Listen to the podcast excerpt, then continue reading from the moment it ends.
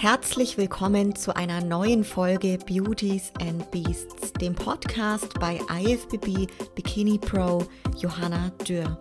Du erfährst spannende Inhalte aus meinem Leben als Profi-Bodybuilderin und vielen interessanten Gesprächen mit meinen Gästen. Gemeinsam tauchen wir in die Welt des Fitness, Bodybuilding und Kraftsports ein. Wenn dir mein Podcast gefällt, lasse mir gerne eine Bewertung bei Apple Podcasts da und teile diese Folge mit deinen Freunden in deiner Instagram Story. Ja, meinen heutigen, heutigen weiblichen Gast kennt ihr bereits aus der Folge 56, wenn ihr fleißige Hörerinnen und Hörer seid. Und wenn nicht, dann hört ihr sie heute zum ersten Mal. Und zwar ein herzliches Willkommen zurück im Beauties and Beasts Podcast, liebe Franzi Weil. Hi, ich freue mich so sehr, dass ich heute nochmal bei dir zu Gast sein darf, Johanna. Richtig schön, dass du nochmal da bist, dass du dir heute die Zeit nimmst. Wir haben nämlich heute was ganz Besonderes vor. Also ganz kurz, aber erstmal nochmal zu dir, Franzi. Für die Leute, die dich vielleicht jetzt noch nicht so gut kennen. Du bist ja jetzt im Jahr 2021 auch Profiathletin geworden und hattest ja wirklich bis fast zu Weihnachten hin Wettkämpfe durch.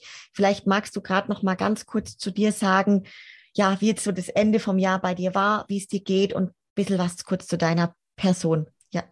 Ja, genau. Also ich erzähle mal kurz was zu mir. Ich ähm, bin noch 26 Jahre alt. Ich werde demnächst 27 und ähm, ja, mache jetzt seit gut vier Jahren ungefähr Kraftsport und Bodybuilding im Speziellen. Habe davor Fußball gespielt. Das ist ja so eine Parallele, die wir hatten. Das haben wir letztes Mal besprochen. Und habe jetzt mittlerweile drei Saisons hinter mir. Achso, ja, in meinem normalen Leben studiere ich Medizin und mache das Bodybuilding so nebenbei. Leben, ja, manchmal weiß ich nicht genau, ob ich primär Medizin studiere und Bodybuilding nebenbei mache. In der Prep ist es dann manchmal andersrum. da mache ich primär Bodybuilding und studiere nebenbei Medizin. Aber ja, so ändert sich das manchmal. Äh, das plane ich mir aber auch immer in meiner Wettkampfplanung äh, so ein, dass es wirklich Zeiten gibt, wo ich mich auf das eine oder das andere konzentrieren muss. Und ähm, ja, genau, ich habe jetzt zwei Saisons gemacht, 2018 im Herbst, 2019 im Herbst und jetzt 2021 im Herbst. Ja, 2020 habe ich bewusst äh, ausgelassen aus bekannten Gründen. Das wollte ich mir nicht antun, dass ich da meine Prep dann umsonst mache.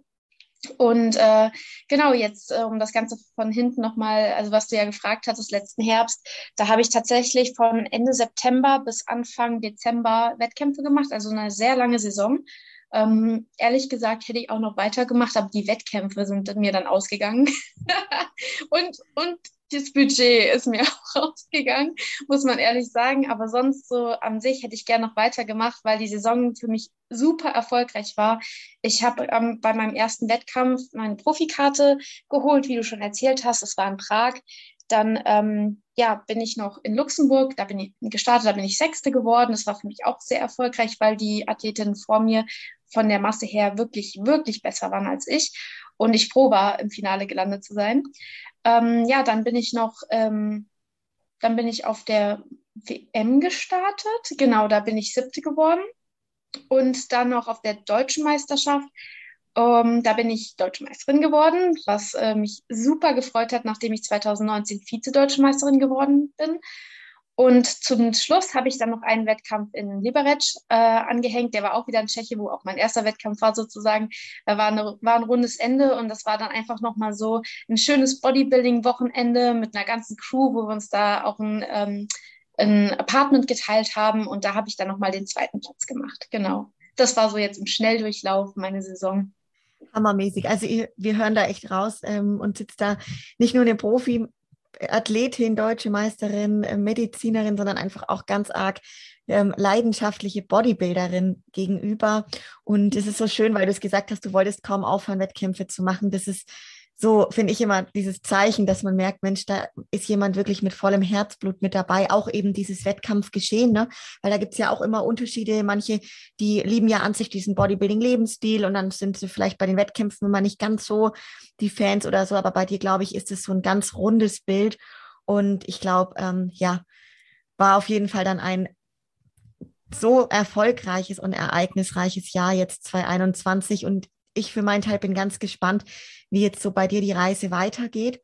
Und da wollen wir dann auch so drüber sprechen. Und es ist ja so, dass du dich, Franzi, jetzt auch genauso wie ich mich gerade inmitten des Aufbaus befinden. Und das ist auch so ein bisschen unsere Intention ähm, hinter dem zweiten Podcast jetzt heute, dass wir einen Off-Season-Talk machen und genau einfach auch dazu mal so ein bisschen in die Vergangenheit gehen, was du und ich in unseren ersten Saisons für Ansätze der Off-Season ähm, erlebt haben, wie wir so damit umgegangen sind, was wir vielleicht auch für gewisse Fehler gemacht haben oder Erfahrungen, wo wir jetzt sagen würden, das würden wir so nicht mehr machen, wie wir es jetzt angehen und vielleicht auch, was bei uns so die Unterschiede sind, weil ich finde es so spannend, es gibt immer bei allem ganz viele verschiedene Ansätze und Wege, die zielführend sind und auch da gilt, dass man halt für sich rausfindet, was der Weg ist, ähm, der für einen dann stimmig ist. Ne?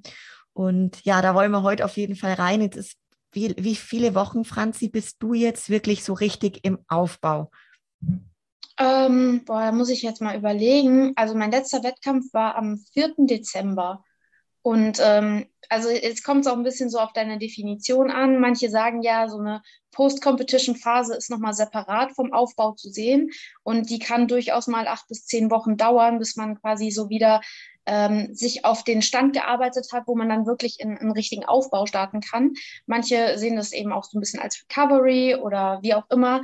Ähm, von daher, also den richtigen, richtigen Aufbau, den habe ich jetzt noch gar nicht wirklich angefangen. Ich bin quasi immer noch dabei, meine Kalorien wieder aufzubauen, mein, ähm, mein Cardio zu vermindern, beziehungsweise auf ein Level zu schrauben, wo ich das sowieso immer in der Offseason mache. Also ich halte halt das nie komplett raus, weil ich das auch irgendwie gerne mache und für mich so ein bisschen brauche.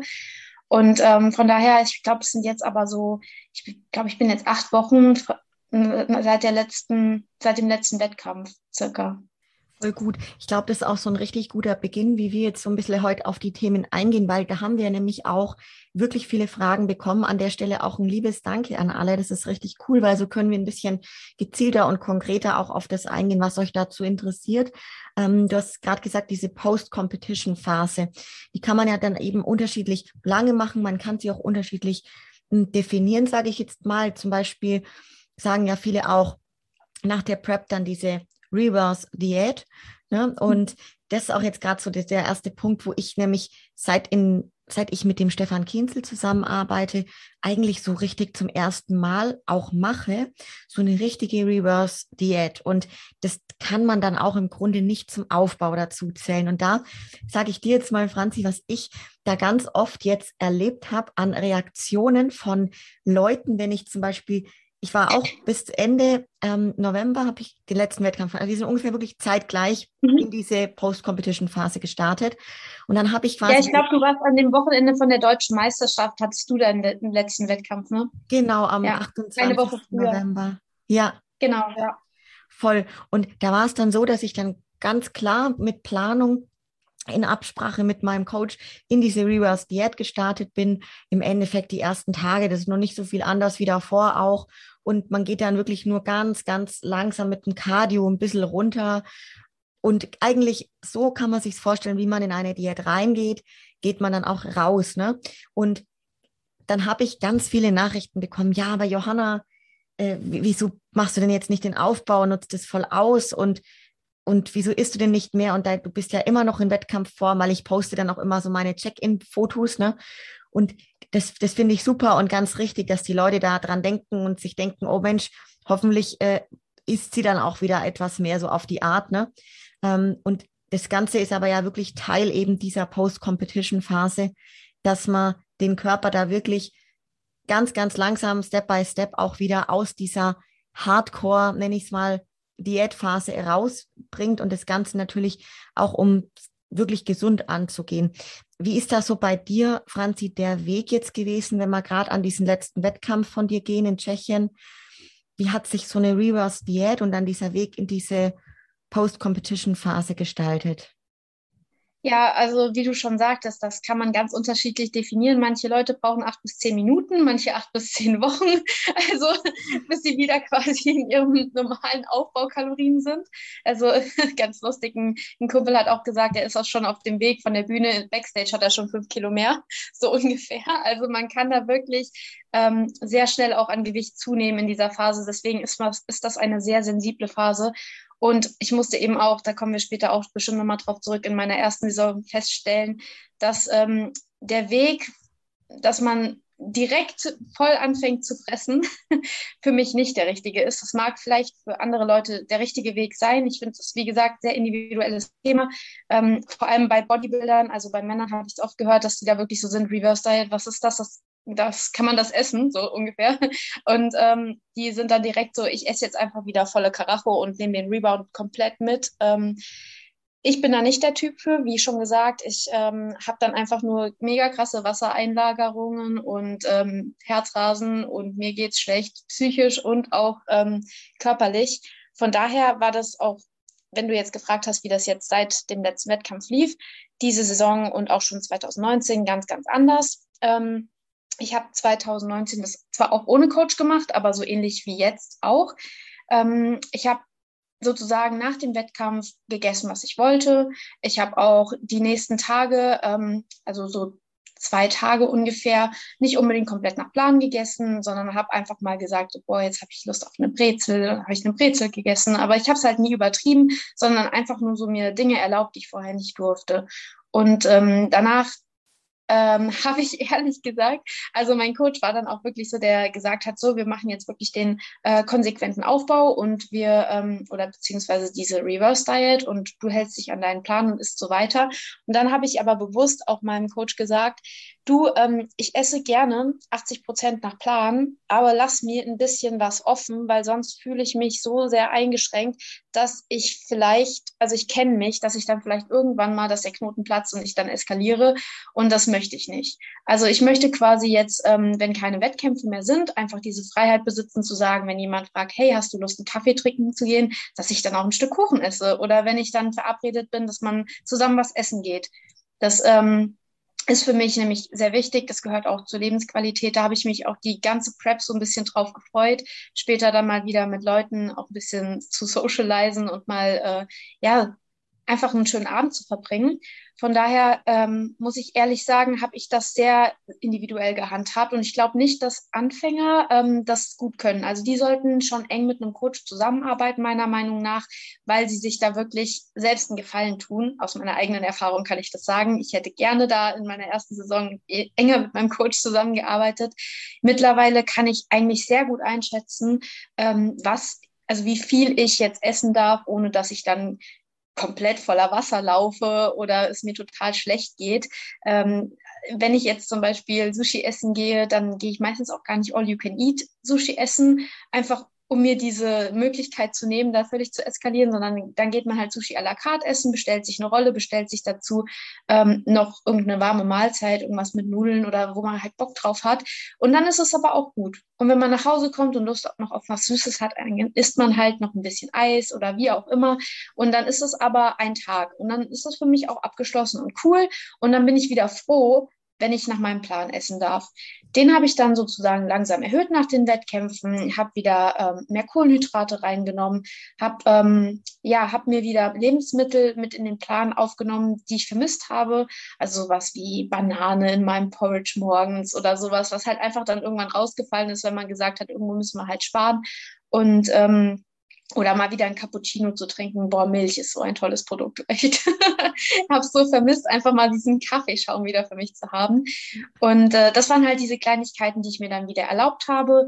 Und ähm, das äh, habe ich dann eben auch anfangs immer schön eingetrackt. Ähm, ich habe aber auch immer so getrackt, dass ich wusste, ich, das ist so die Mindestkalorien, die ich essen will und habe mir dann aber so 200, 300 Kalorien offen gelassen, wenn ich mal Lust hatte, irgendwie einen Riegel zu essen oder, ähm, keine Ahnung, irgendwas zu snacken, was jetzt nicht direkt im Plan drin steht. Das hat mir persönlich geholfen, ähm, wie gesagt, das Individuelle damit reinzubringen und das sind sozusagen meine 20 Prozent, die ich nicht nach Plan gegessen habe.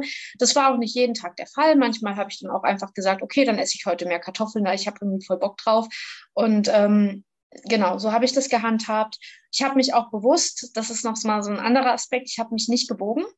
Also ich wusste mein letztes Wettkampfgewicht ungefähr, auch nicht vom Wettkampftag, sondern vom Tag davor, äh, weil ich dann auch gesagt habe, ich will es am Wettkampftag gar nicht unbedingt wissen. Solange die Form passt, ist es mir eigentlich egal. Und ähm, ja, und dann habe ich mich das nächste Mal tatsächlich erst am 31. Dezember gewogen, also sprich nach Weihnachten, ähm, vor dem neuen Jahr, dachte ich so, es wäre vielleicht mal ganz interessant zu wissen, mit welchem Gewicht starte ich jetzt eigentlich, wo bin ich eigentlich aktuell.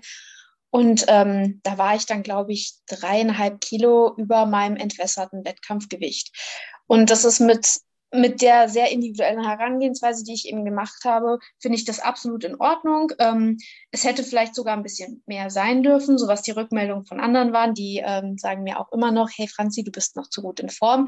Ich habe aber mittlerweile fünf Kilo über meinem Wettkampfgewicht und ich finde, ähm, es ist eigentlich sehr gut, dass man das nicht so in der Form sieht, weil das bedeutet, dass es fünf Kilo sind, die eigentlich gut angelegt sind und nicht geradezu nicht nur Wasser und Fett sind. So. Mhm.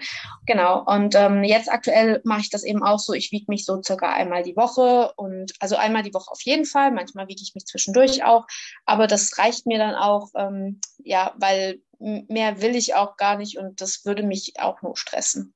Ja, finde ich richtig schön, wie du das angehst. Das klingt einfach mega gesund, auch gerade mit dem Thema Waage und auch mit dem 80-20 Prozent. Und ich glaube, das ist für viele auch da draußen ein richtig guter Tipp mit dem 80-20, weil ich es immer wieder erlebe, dass das Thema Cheaten und, und freie Meals und ganz präsent natürlich bei vielen ist, die halt dann gerade vielleicht so in den ersten Wettkampfjahren sind. Ne? Und dann ist halt generell so dieser Food-Fokus und der Fokus auf das, was man jetzt lange nicht hatte, enorm groß. Und ich glaube, da kann man sich eben mit dieser Konstellation 80 Prozent nach Plan und sauber und 20 Prozent worauf man Lust hat. Und dieses, worauf man Lust hat, das finde ich auch ganz schön, was du sagst, ist gerade auch mal Sachen dann einzubauen, wie Banane, wie, keine Ahnung, einfach dann andere Kohlenhydratquellen, andere Früchte und so weiter, was man lange nicht hatte, ist ja das schon wirklich was sehr Besonderes. Also so geht es mir auch.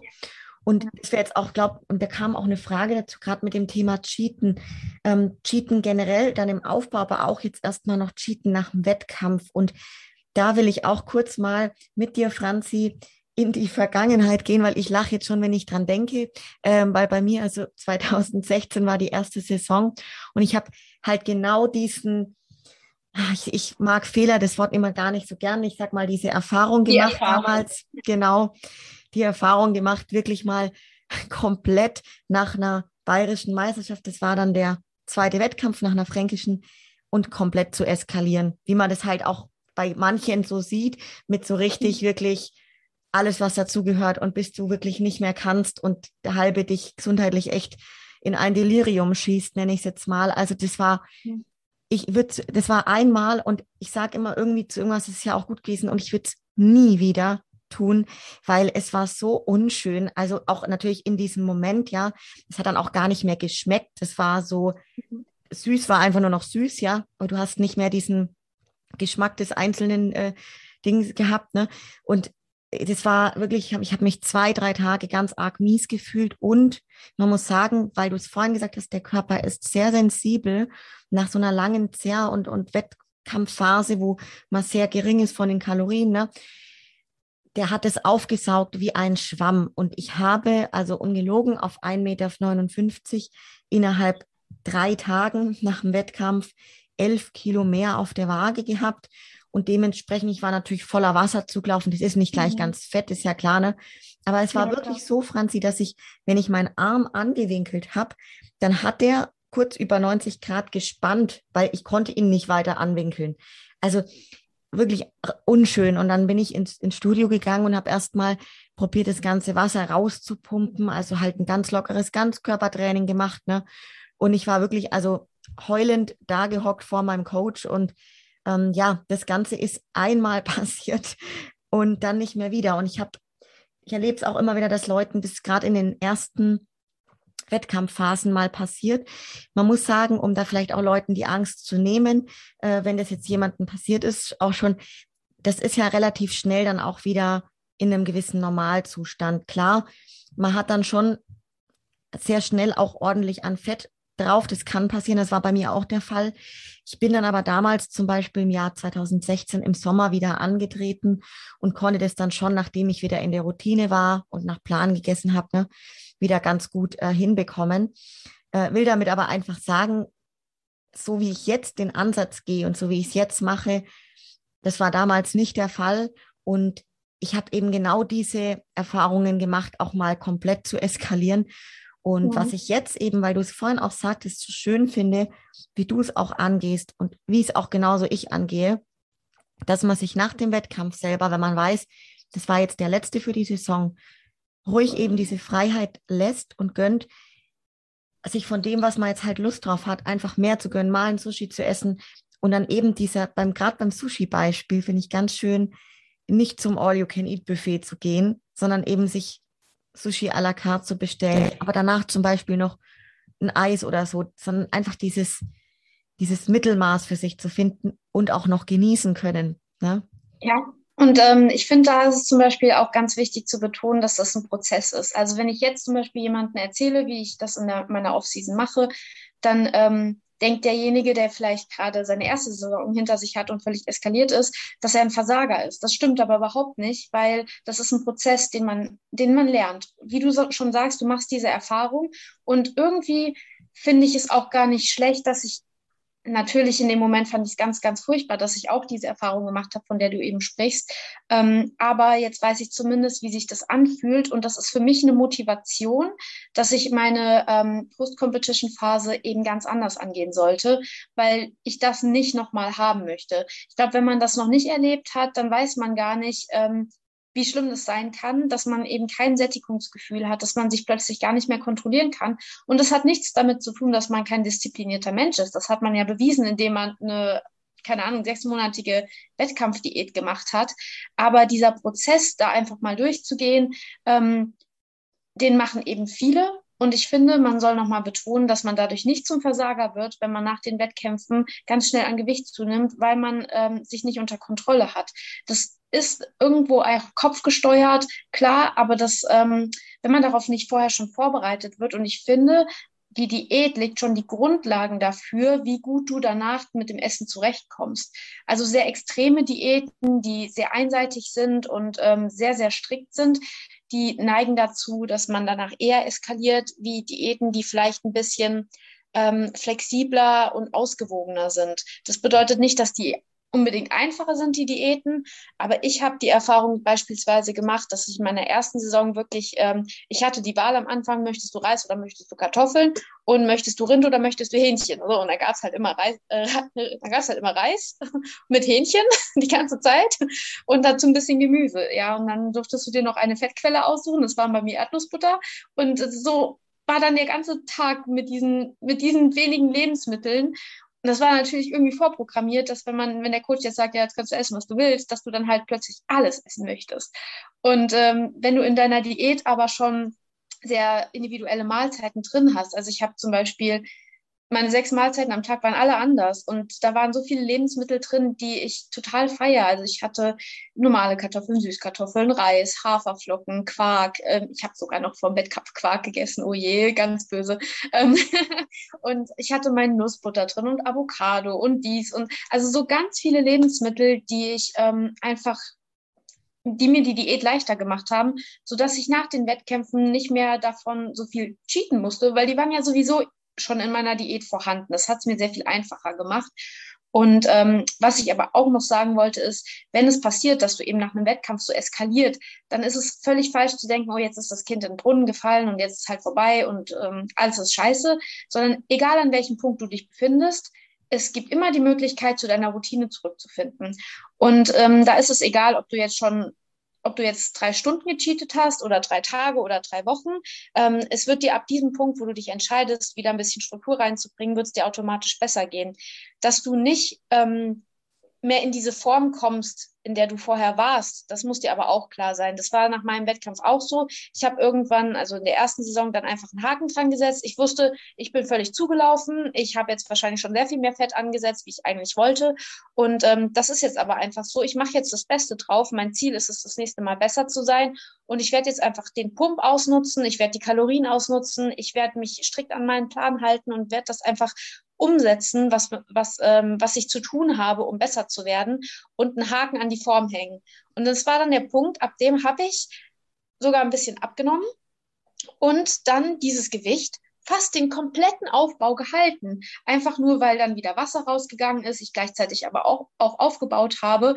Und ähm, dann dachte ich so, naja, wenn ich jetzt so lange das gleiche wiege, habe ich dann am Ende überhaupt einen Progress gemacht? War so die Frage.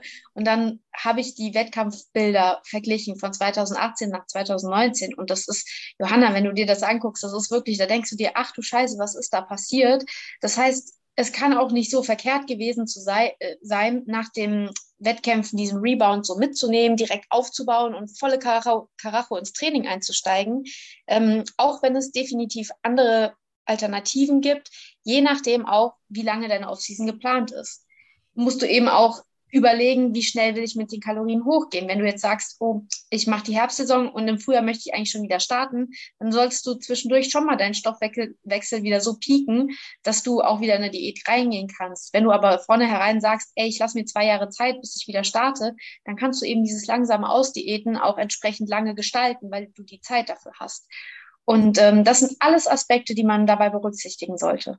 Mega guter Punkt, gerade mit, ja, wann will man wieder starten, wie lang soll das gehen? Also da auch wirklich dann für sich eine mittel- und langfristige Planung machen, ja, bei dem Thema. Finde ich sehr, sehr gut, Franzi, dass du das erwähnst.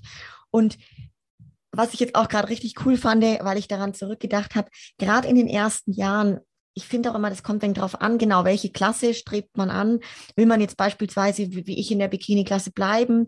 Möchte man in die Wellness-Klasse vielleicht da generell noch ein bisschen mehr aufbauen? Und auch in den ersten Krafttrainings und auch Wettkampfjahren, da brauchen wir natürlich oft auch noch ein bisschen mehr Muskelvolumen, Muskelfleisch. Und da ist es ja oft gar nicht so negativ, wenn man dann wirklich einen ordentlichen Rebound mal macht ne, und halt einfach mal 10, 12, 13 Kilo oder was on top drauf hat. Das braucht man auch nicht dann an einer Zahl festmachen. Ähm, ich meine auch, sagen zu können, dass ich in diesen ersten Jahren, weil du es gerade sagst, dein Unterschied innerhalb einem ganzen Jahr mit diesem ausgenutzten Rebound war enorm. Also wenn ich da auch bei mir zurückblicke, ich glaube auch, dass ich dieses gewisse Muskelfleisch an den ganzheitlich eigentlich, egal wo jetzt, ne, wahrscheinlich in, einem, in so einer Art und Weise, wie ich es jetzt gerade mache, vielleicht auch draufgebracht hätte. Aber damals war das halt schon von Jahr zu Jahr immer ein schöner Progress, wie du es jetzt auch gerade genannt hast. Und ich musste keine zwei Jahre zwischendrin haben. Ähm, und ich habe halt wirklich auch, wie du es gerade nennst, diese gewisse oder Schwungmasse gut mitnehmen können im mhm. Training, entsprechend mehr Kraft gehabt, entsprechend bei den Grundübungen halt echt richtige ja, für mich damals Rekorde aufstellen können. Und das Ganze führt natürlich dazu, dass man dann auch wieder mehr Muskulatur hat, also auch ein gewünschtes Ergebnis am Ende hat. Ne? Das heißt, auch da wieder, es sind so viele verschiedene Aspekte, die damit einfließen, wie man die, diese Phase gestaltet. Ne? Und ich glaube, das Wichtigste ist wirklich, gerade wenn man am Anfang da ist, immer in Zusammenarbeit mit seinem Coach das Ganze auch zu besprechen. Und das ist ein Thema, wo ich immer wieder feststelle, dass ja viele dann mit ihrem Coach die, die Wettkampfvorbereitung bis ins kleinste Detail und jeden Tag in der Peak Week und so weiter durchplanen und takten und dann nur danach ist auf einmal nichts mehr. Ne?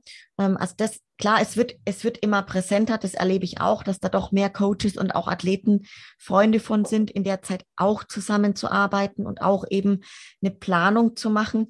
Und die Planung muss ja gar nicht, wie du es jetzt zum Beispiel angehst, so einen so einschränken, ne, dass man ja da gar keine Freiheit mehr hat, sondern man kann das ja eben schön flexibel gestalten. Nur das ist auch eine Frage, die wir bekommen haben, Franzi, ähm, wie wir dazu eingestellt sind beim Thema Off-Season-Gestaltung mit oder ohne Coach.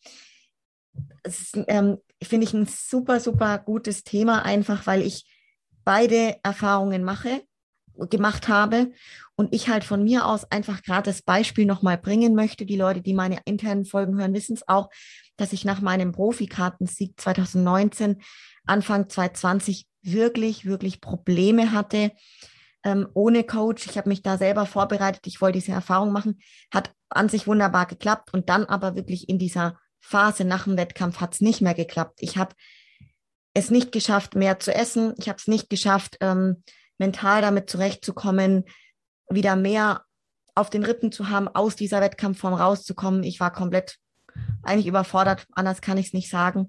Und mhm. ähm, da an dem Punkt wirklich jetzt rückblickend betrachtet, wäre das mit einem Coach sicher so nicht passiert. Ne? Und deshalb bin ich auch wieder zu der Entscheidung gekommen. Ich kann es zwar alles selber und ich habe ja irgendwie dieses Wissen irgendwo, aber scheinbar in dieser Phase brauche ich jetzt wieder jemanden und ich würde es nie, nie mehr ohne machen wollen. So viel will ich dazu sagen. Also ähm, ja. vielleicht auch, dass du dazu gern, Franzi, mal noch so deine Erfahrungen teilst, was bei dir da so bei manchen Phasen los war, auch gerade so diesen mentalen Aspekt. Bitte. Ja, also ich glaube, man muss da noch ein bisschen unterscheiden, handelt es sich um Anfänger oder einen Fortgeschrittenen. Bei einem Anfänger finde ich es super, super wichtig, dass die Betreuung über den letzten Wettkampf hinaus stattfindet. Einfach auch, ähm, um jemanden zu haben, mit dem man das besprechen kann. Und dann sollte man auch seinem Coach gegenüber immer ehrlich sein. Das ist sowieso ein generelles Prinzip. Es kann immer passieren, dass du irgendwas gegessen hast, was du nicht hättest essen sollen. Aber wenn der Coach das nicht weiß, dann ist es blöd. Ja, also sei einfach so ehrlich. Ähm, das ist meinem Freund in der Vorbereitung zum Beispiel auch passiert. Der hat sich flach gefühlt. Der hat gesagt, nein, ich muss heute laden, ja, und ich muss laden. Und ich ich stand dann so, ja, was soll ich jetzt sagen? Und dann haben wir halt quasi clean, hat er aufgeladen und dann äh, hat er irgendwie diese zwei Kilo, die er dann mehr hatte, die hat er die ganze Zeit nicht runtergekriegt. Und jetzt musste er aber seinem Coach einen Formcheck äh, schicken. Und dann war so die Frage so, ah, scheiße, was sage ich ihm dem jetzt? Und ich dann so, na, sag ihm, was du gemacht hast. Das ist ja auch nicht schlimm. Du hast es ja eigentlich überlegt, ähm, ausprobiert. Es war genug Zeit vom Wettkampf da, um das Ganze wieder zu kompensieren. Aber was ich sagen will, ist, wenn du mit dem Coach zusammenarbeitest, dann sei auch ehrlich und sag, wenn du gecheatet hast, dass du jetzt nicht einschätzen kannst, ob das jetzt, keine Ahnung, 2000 Kalorien waren oder 200, das ist okay. Sag einfach, hey, du, ich, ähm, keine Ahnung, ich habe äh, Pizza, Ben Jerry's, so viel, ich weiß es nicht, ich habe das alles gegessen und ähm, jetzt ganz furchtbar alles und dann kann man sich auch hinsetzen und sagen, okay, das erklärt natürlich alles und jetzt müssen wir das alles ein bisschen anpassen. Ähm, deswegen, also für Anfänger finde ich einen Coach super, super hilfreich. Wie gesagt, hätte ich mir auch gewünscht. Ähm, als fortgeschrittene Athletin, glaube ich, ähm, kann man das unterschiedlich auffassen. Also mir hat es zum Beispiel sehr gut getan, nach dem Wettkampf direkt ein bisschen Abstand zu meinem Coach zu gewinnen, weil ich mich erstens gut selber einschätzen kann, wie ich das schon erklärt habe, und es mir das die Möglichkeit gibt, ein bisschen freier zu sein, auch vom Kopf für mich zu erholen und zu sagen, okay, äh, du musst jetzt mal nicht so arg auf den Plan achten, du musst dich mal nicht wiegen. Das war für mich Freiheit. Das hat mich total befreit, auch einfach mal sagen zu können, boah, ich muss jetzt die Kohlenhydrate nicht essen, wenn ich sie nicht essen will, weil in der in der Vorbereitung bin ich dann wirklich so, manchmal denke ich mir so, ich will das gar nicht essen, ich will lieber vorankommen, was der falsche Gedanke ist. Ähm, ich ähm, muss das jetzt essen, um voranzukommen. Und das sagt mir eben mein Coach. Das ist in der Offseason dann genauso, wie du das erzählt hast, dass wenn man nach den Wettkämpfen dann ein Problem hat zuzunehmen, weil man doch ein bisschen an der Form festhält und allem, dann vermindert man sein, eigen, sein eigenes Potenzial. Und da finde ich es dann wieder gut, wenn der Coach eingreift, ähm, sei das jetzt in die Richtung, hey, wir müssen bremsen, du nimmst zu viel zu, oder ey, du, du musst ein bisschen mehr essen, weil ähm, jetzt ist die Zeit, wo du Muskeln aufbaust und dieses Potenzial solltest du nicht verschenken. Mittlerweile würde ich mich da in letztere Kategorie zählen, dass dann mein Coach eigentlich mich eher animieren muss und ähm, mir die Angst nimmt, dann auch gewisse Makronährstoffe hochzuschrauben und dann auch wirklich mehr zu essen oder auch mal die Freigabe erteilt und sagt, hey, weißt du was, wenn du heute Lust auf Pizza hast, dann geh jetzt mal Pizza essen. Und das finde ich zum Beispiel, macht es viel leichter, auch vom Kopf her, was du angesprochen hattest, ähm, sich einen Cheat zu gönnen. Wenn der Coach sagt, hey, einmal die Woche gehst du halt was essen und dann bestellst du dir irgendwas in der, in der Richtung Hauptspeise plus Nachtisch und dann ist aber auch gut, ja, dann hast du, dann hast du einfach einen Plan und weißt du, oh, ich kann jetzt zum Beispiel einen Burger essen und zum Nachtisch ähm, esse ich noch einen Brownie oder so. Ja, oder ähm, dann gehe ich Pizza essen und hole mir dann äh, noch irgendeine Kleinigkeit zum Nachtisch. Wie gesagt, und das, wenn man weiß, dass es erlaubt ist und dass es auch vorgesehen ist, dann fühlt sich das nicht falsch und nicht verboten an, dann kommt der Kopf besser damit klar und man stresst sich auch nicht so, weil Stress natürlich auch was ist, was den Muskelaufbau negativ beeinflusst. Man lagert noch mehr Wasser ein und man ähm, hat sowieso von den ganzen Hormonen her nicht äh, die richtige Basis, um gut aufzubauen, wenn man ständig unter Stress ist die Diät ist ja ein konstanter Stress für den Körper, auch wenn uns das oft nicht so bewusst ist. Und da muss man danach erstmal rausfinden. Ja, finde ich einen richtig guten Punkt, auch wie du das jetzt gerade beschrieben hast, dass man da einfach einen großen Unterschied machen darf. Wie erfahren ist man und auch das Ganze einfach total individuell ist. Ne? Da ist jeder einfach anders gestrickt vom Wesen und es kann dann auch wirklich sehr, sehr gut tun, wenn man da einfach mal danach genau im man ist ja dann in der Prep sehr eng abgestimmt mit dem Trainer und Coach, einfach da mal ein bisschen lockerer lässt. Ähm, Gerade jetzt zum Beispiel, wie es jetzt bei mir ist, von den Formchecks, so das ist dann auch nicht mehr ganz so häufig wie in der Prep natürlich. Ne? Und da finde ich es auch richtig schön, jetzt gerade in Zusammenarbeit, ich mache immer das Beispiel, wie es jetzt äh, mit dem Stefan ist, der ist da auch so, dass er sagt, Johanna, wie fühlt sich's für dich gut an? Ja, das finde ich nämlich einen tollen Ansatz, so, so wie ich es brauche. Wenn ich sage, hey Stefan, ich brauche jetzt die Woche äh, würde ich es dir gern zweimal schicken, weil mich aus irgendwelchen Gründen irgendwas verunsichert, dann mache ich das. Und wenn ich aber sage, es reicht einmal in zwei Wochen, dann passt es auch. Ne? Und ich glaube, da ist ähm, genau gerade in diesen ersten Jahren das schon recht wichtig und, und sehr, sehr hilfreich für die Leute. Ähm, wenn wir jetzt, Franzi, gerade nochmal bei dem Thema Cheaten ähm, sind, da haben wir eben diese Frage auch bekommen zum Thema Cheaten, generell auch im Aufbau. Wenn man jetzt weggeht von diesem nach dem Wettkampf Cheaten, ne, so im Aufbau, weil da gibt es ja auch unterschiedliche Ansätze und Weisen. Bei dir haben wir es jetzt schon gehört, so, du machst es eigentlich wirklich nach, nach deinem Empfinden, nach dem, wie du Lust drauf hast und lässt dir aber auf jeden Fall diesen Raum, dass du auch was essen wirst, was jetzt gerade nicht äh, irgendwie in den Plan passt oder auch mal eine Pizza oder ja. so, oder?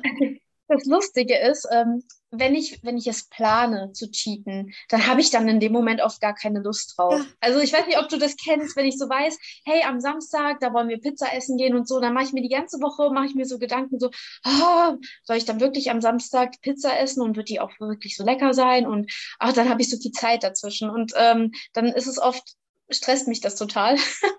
Ja. Und wenn ich aber manchmal vom Training komme und zwar so richtig geil, und ich denke mir jetzt, boah, jetzt eine Pizza, das wäre super, ähm, dann hebe ich mir lieber so einen geplanten Sheet für so einen Moment auf, wo ich spontan bin und sage, heute brauche ich das und heute wird es mir voll reinpassen, dann feiere ich das auch viel mehr. Das habe ich durch, äh, dadurch, dass mein Freund ja auch Wettkämpfe macht, haben wir das auch manchmal, dass wir sagen so, Schatz, Eis. Und er, ja, Eis. Und dann holen wir uns halt ein Eis, auch in der Offseason. Ähm, in den, man muss sagen, in den letzten zwei Jahren waren wir da sehr strikt, ähm, gerade auch weil durch Corona man sehr eingeschränkt war. Und da haben wir gesagt, wenn man eh schon nicht richtig optimal trainieren kann, muss zumindest die Ernährung optimal sein. Und ich glaube, in den letzten zwei Jahren konnte man an ein bis zwei Händen abzählen, wie oft wir außer Plan gegessen haben. Das hat sich dann wirklich so auf Geburtstag, Valentinstag, Weihnachten irgendwie ähm, beschränkt. Und ähm, jetzt sind wir da aber auch ein bisschen, bisschen lockerer und sagen eben, hey, wenn wir jetzt mal bei den Eltern sind und es gibt Kuchen, dann essen wir auch ein Stück mit und so. Und dann ist es auch vollkommen okay. Es gibt dann wieder eine Zeit, wo man wirklich nur nach Plan ist. Und ähm, ja, deswegen also diese Cheats. Ähm, manche brauchen es wirklich so, dass sie wissen, ey, am Samstagabend ist mein Cheat Meal und ich freue mich da jede Woche drauf.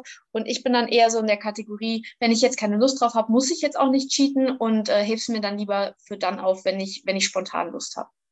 Finde ich richtig schön. Man kann ja da auch so sagen, man macht einfach ein freies Meal dann zum Beispiel, ne? Und genau. hebt sich das einfach so auf, wie man, wie man es möchte, ne? Wie gehst du, Franz, jetzt gerade? Sind wir ja so, diese Post-Competition-Phase, ist die bei dir schon richtig rum jetzt? Also sagst du für dich, du definierst gerade deine Phase jetzt hier ähm, acht Wochen, nee, sieben Wochen danach ja, schon als, als Aufbauphase oder befindest du dich noch so in dieser, hm. in den Aufbau reinkommen Phase? Ich glaube, ich bin jetzt gerade so den, an, an, dem Übergang, wo ich jetzt wirklich anfange, wieder ähm, bei den Erhaltungskalorien wirklich gut angekommen zu sein. Ich finde auch so ein ähm, Indiz ist immer, dass man keinen Food-Fokus mehr hat. Ja, dass, ähm, dass man nicht immer so eine Mahlzeit isst und schon wieder an die nächste denkt und eigentlich die ganze Zeit zwischen den Mahlzeiten nur an die nächste Mahlzeit denkt, sondern ein bisschen entspannter wird. Dann merkt man so, okay, ich bin jetzt langsam angekommen und jetzt kann man auch wieder ein bisschen, ähm, bisschen was draufpacken. Das ist einmal dieses Hungergefühl, aber dann auch das Körperbild. Also wenn man, wenn man dann anfängt, ähm, das zu akzeptieren, dass man mehr wird und äh, dass man auch wieder Bock drauf hat, mehr zu werden, dann merkt man so, okay, jetzt kann ich in den richtigen Aufbau starten. Davor die Zeit, finde ich, ähm, kann man noch nicht zum Aufbau zählen, weil man da noch nicht effektiv wirklich aufbaut. Also ich glaube, in den letzten, wie gesagt, Wochen war das eher so eine Regeneration, noch kein wirklicher Aufbau, sondern auch ähm, mental und körperlich wieder ähm, auf die richtige Bahn kommen. Und das finde ich eigentlich auch, sollte man sich auch die Zeit nehmen, wenn man sie hat. Wie gesagt, also mein nächster Start ist sowieso erst äh, in ferner Zukunft. Von daher kann ich mir die Zeit nehmen und muss jetzt nicht ähm, auf Teufel komm raus innerhalb von zwei Wochen wieder auf meinen Erhaltungskalorien sein, ähm, die übrigens das ist auch was, was ich ganz spannend finde. Ich habe da ein bisschen was auch gelesen, ähm, weil dadurch, dass ich jetzt auch meine Doktorarbeit schreibe, bin ich sowieso die ganze Zeit in irgendwelchen wissenschaftlichen Dingen unterwegs. Und da habe ich gedacht, ach komm, googelst doch einfach mal so was zu Bodybuilding und Off-Season Nutrition, was es da so gibt. Und da habe ich tatsächlich ein spannendes Review gefunden, also so eine Über Übersichtsarbeit über verschiedene Studien, wo die dann so Empfehlungen gegeben haben und ganz interessante Sachen berichtet haben, wie zum Beispiel, dass man ungefähr so 45 Kalorien pro Kilogramm ähm, Körpergewicht eben benötigt. Ähm, um quasi auch vom Hormonhaushalt, also auch von der Testosteronproduktion, auch bei Frauen und so weiter, ähm, eine Basis zu haben, um wirklich Muskulatur aufzubauen. Und dass es halt so eine, ähm, so eine Empfehlung ist, das sind natürlich immer keine Absolutwerte oder auch, dass man äh, als erfahrener Athlet nicht so viel mehr essen muss wie als unerfahrener Athlet. Also die können durchaus mehr Muskulatur aufbauen, weil sie weiter weg von ihrem Muskellimit sind, als jetzt ein erfahrener Athlet, der gar nicht mehr so viel aufbauen kann, sondern diese, diese Kurve vom Muskelaufbau, die flacht ja auch ab mit der Zeit. Und ähm, wenn man da einfach nur mehr isst, dann baut man nicht mehr Muskeln auf, sondern das Ganze steht eben in einer, in einer gewissen Relation dass man als erfahrener Athlet zum Beispiel auch mit einem Wachstum von 100 bis 150 Gramm pro Woche durchaus mehr Erfolge erzielt, als wenn man jetzt innerhalb von kürzester Zeit ähm, ein halbes Kilo pro Woche immer wieder draufpackt, weil das sicherlich kein Muskelzuwachs ist, während das bei einem Anfänger durchaus der Fall sein kann. Also fand ich auch super, super spannend. Und ähm, ja, ähm, finde ich immer, da sollte sich die Wissenschaft und die Praxis so ein bisschen ergänzen Manche Dinge kann man in der Wissenschaft einfach nicht abbilden, weil die Studien auch oft nicht an den entsprechenden Probanden sozusagen durchgeführt wurde, die mit uns vergleichbar wären. Aber interessant finde ich es eigentlich schon und auch eine gute Grundlage, um zu sagen, hey, es lohnt sich für mich wirklich mal die Kalorien entsprechend anzupassen, es nicht zu übertreiben, sondern so was weiß ich, ähm, Erhaltungskalorien plus 200, 300 Kalorien sind absolut ausreichend für den Aufbau und mehr benötige ich auch eigentlich nicht. Und sowas Utopisches, wie ich muss jetzt 5000 Kalorien in mich reinschieben, das macht überhaupt keinen Sinn. Finde ich mega gut, auch gerade das mit diesem wissenschaftlichen Fundament jetzt gerade. Da habe ich zum Beispiel das mit dem 45 Kalorien pro Kilogramm Körpergewicht jetzt auch noch nie gehört, finde ich spannend. Ja. Und hat auch die Martina Ollesch ähm, letztens bei ihrem Podcast bei Veganicus hat sie das nämlich auch berichtet, dass quasi da war die Frage nach natürlichen Testosteronboostern. Und da ist zum Beispiel die Kalorienmenge, die du zunimmst, auch ein ganz wichtiger Aspekt. Wenn du nicht ausreichend Kalorien zu dir nimmst, dann verminderst du deine körpereigene Produktion an Hormonen und ähm, limitierst dich sozusagen selbst. Ja, ja, voll. Und du, wenn du das dann quasi eine lange Zeit machst, also viele Monate, na, dann hast du eigentlich so viel Zeit verloren dadurch, ne, in der du dann halt ja. hättest wirklich ordentlich was aufbauen können. So, also es ist schon Wahnsinn. Was, wie machst du denn das mit den Erhaltungskalorien, Franzi, dass du merkst, okay, da bin ich jetzt wirklich gut eingependelt? Das ist auch so ein Thema, wo ja bei jedem ein bisschen anders ist. Ne? Ähm, wie lange bleibst du dann etwa bei den Erhaltungskalorien, bis du sagst, ja, jetzt gehe ich eben zwei oder 300 Kalorien hoch, um einen kleinen Überschuss zu haben? Ja, da sind wir auch wieder bei dem Thema ähm, Coach. Also ich bin da so jemand, das überlasse ich meinem Coach ganz gerne, wenn es um mich selber geht. Ähm, bei anderen würde ich dann mal behaupten, äh, man geht natürlich einmal nach dem Körperbild. Also wenn die Form sozusagen gleichbleibend gut ist und äh, das Gewicht aber stagniert, dann wird es Zeit, die Kalorien zu erhöhen. Ja, wenn man dann eben merkt, okay, jetzt geht das Gewicht aber ein bisschen schnell hoch, dann waren vielleicht ein bisschen viele Kalorien. Das ist so ein Trial and Error. Ich glaube, da muss man sich einfach rantasten auch und ähm, was eben da hilft, ist auf jeden Fall mit einem objektiven Betrachter zusammenzuarbeiten, was der Coach eben ist, weil man es oft nicht so gut sieht. Da sieht man auch oft nicht so gut, ähm, was, die, was, was sich an der Form verändert hat und das eben nicht. Und ähm, traut sich dann vielleicht auch nicht, die Kalorien entsprechend anzupassen. Auch welche Makronährstoffe passe ich an? Ja, wenn ich jetzt irgendwie sage, okay, mein Gewicht ist gleich geblieben, jetzt esse ich 100 Gramm mehr Protein, dann bringt das überhaupt nichts, weil ähm, Proteine bleiben ja ohnehin immer relativ gleich. Und was man gerade als Frau eben beachten sollte, ist ausreichend Fett zu sich zu nehmen, wegen den Hormonen und allem Möglichen und eben dann über die Kohlenhydrate die nötige Energie fürs Training und für den Aufbau zu beziehen. Und ähm, ja, da finde ich es, wie gesagt, echt gut, wenn man da in kleinen Schritten arbeitet, immer mal kleinere Anpassungen macht und das eben in Absprache mit dem Coach nicht nur anhand von der Waage, sondern auch anhand von Bildern, Formchecks, Videos, was auch immer.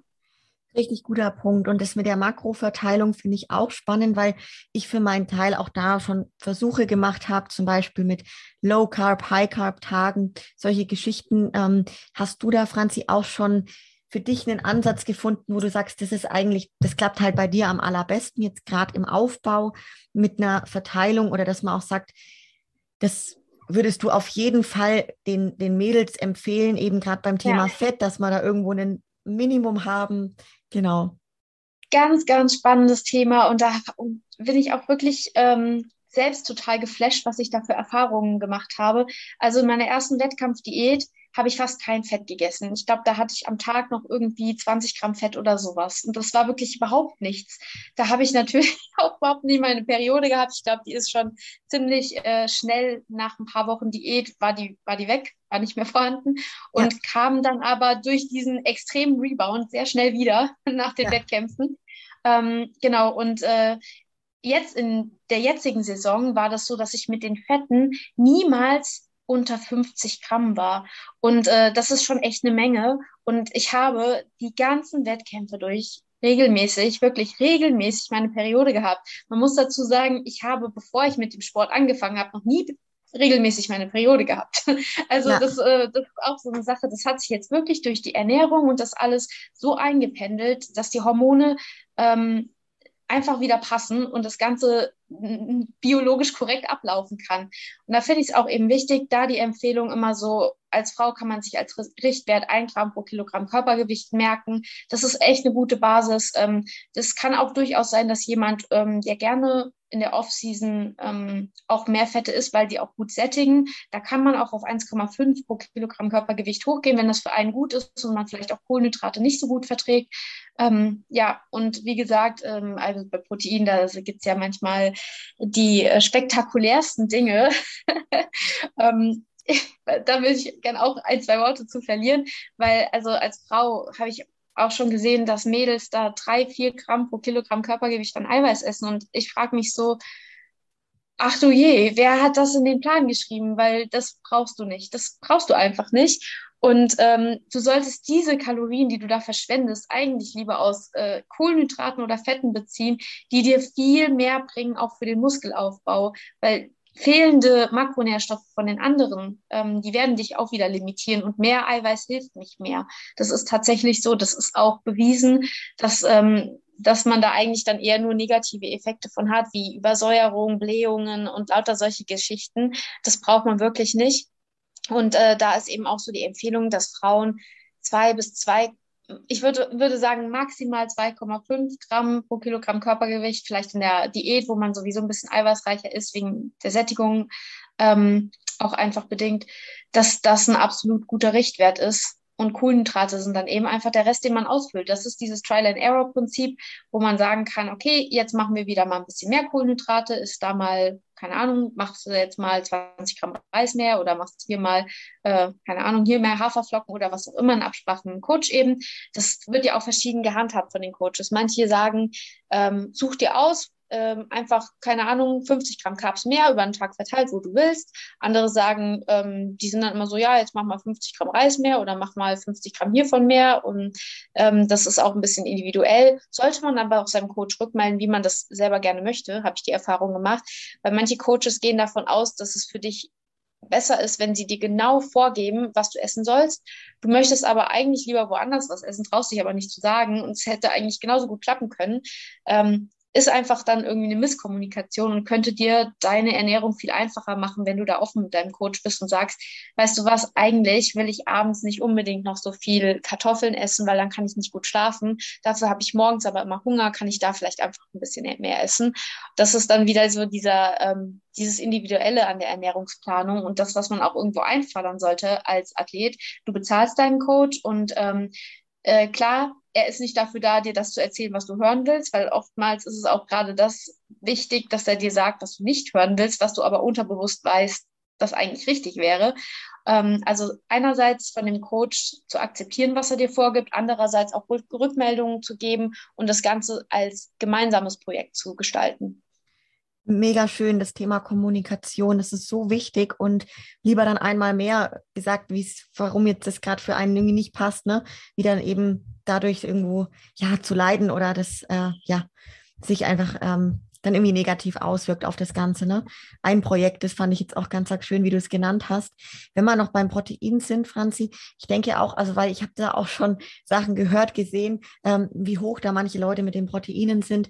Im Endeffekt kann man es ja auch jetzt gerade, wenn ich dich da habe, weißt du, du kannst ja auch immer noch mal irgendwie so ein bisschen wissenschaftlich basiert vielleicht sagen, aber bin ich da richtig, wenn ich jetzt sage, in meinem einfachen, ähm, in meiner einfachen Vorstellung, dass im Endeffekt doch, wenn man da jetzt mehr Protein reinschaufelt und an sich tut es jetzt meinen Nieren vielleicht nichts, aber ich scheide es ja eigentlich einfach nur aus und verlangsame aber dadurch eigentlich die Aufnahme der anderen wichtigen Energieträger und, und Lebensmittel und diesen ganzen Vorgang, weil ja mein Magen-Darm-Trakt überhaupt erstmal das ganze Protein dann auch verarbeiten muss und wieder ausscheiden muss. Es fliegt ja dann so, wie es reinkommt, eigentlich wieder raus. Ähm, also es ist wirklich nur kontraproduktiv, da über diese Menge zu kommen, die der Körper ja gar nicht mehr aufnehmen kann, ne? Ja, absolut. Und wie gesagt, man limitiert eben auch die Aufnahme der anderen Makronährstoffe, die dann vielleicht viel wichtiger sind. Und ähm, das ist dann, also wenn man mal ganz blöd drüber nachdenkt, also ob du jetzt ein Gramm Eiweiß oder ein Gramm Kohlenhydrat ist, hat von den Kalorien her ist es genau das Gleiche ich finde, das ist immer das, was die Leute auch irgendwo vergessen. Also nur weil du jetzt mehr Eiweiß gegessen hast, hast du insgesamt nicht weniger Kalorien zu dir genommen. Ja, also es ist ja schon berechnet, dass Eiweiß nicht komplett verstoffwechselt wird und eben über die Nieren dann wieder ausgeschieden wird, weil uns ein bestimmtes Enzym fehlt einfach, dass wir Eiweiß bis zum Ende abbauen können. Deswegen wird eben ein Teil des ähm, Proteins oder der Energie, die in den Proteinen drin ist, für uns nicht genutzt. Das ist aber in der Kalorienangabe schon mit einberechnet. Also ähm, sprich, es macht eigentlich keinen Unterschied, ob du jetzt ein Gramm Kohlenhydrat oder ein Gramm Eiweiß isst, was die Kalorienbilanz angeht.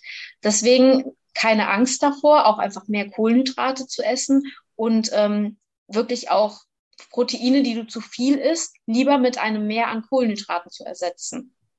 Ja, richtig gut. Was hältst du denn persönlich, Franzi, von diesen ja, Ernährungsweisen, wo man die Kohlenhydrate wirklich ganz, ganz niedrig schraubt?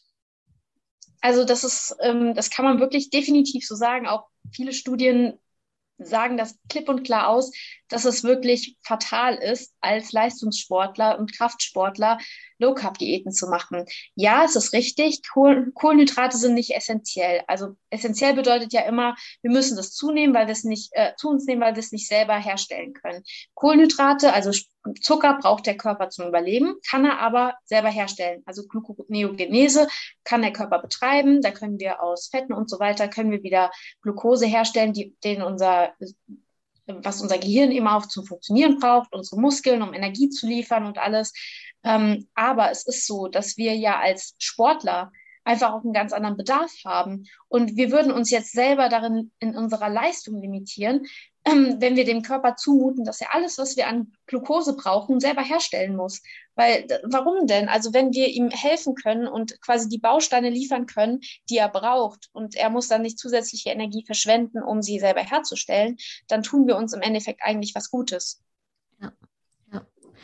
Richtig gut beschrieben. Also auch nochmal für die Leute, ne, die da einfach in diesem Kraftsport sind. Und ich denke, der Großteil unserer Hörerschaft ist da auf jeden Fall dabei. Ähm, ganz, ganz wichtig beim Thema hier ketogene Diäten und solche Geschichten. Also die Kohlenhydrate sind da schon enorm wichtig.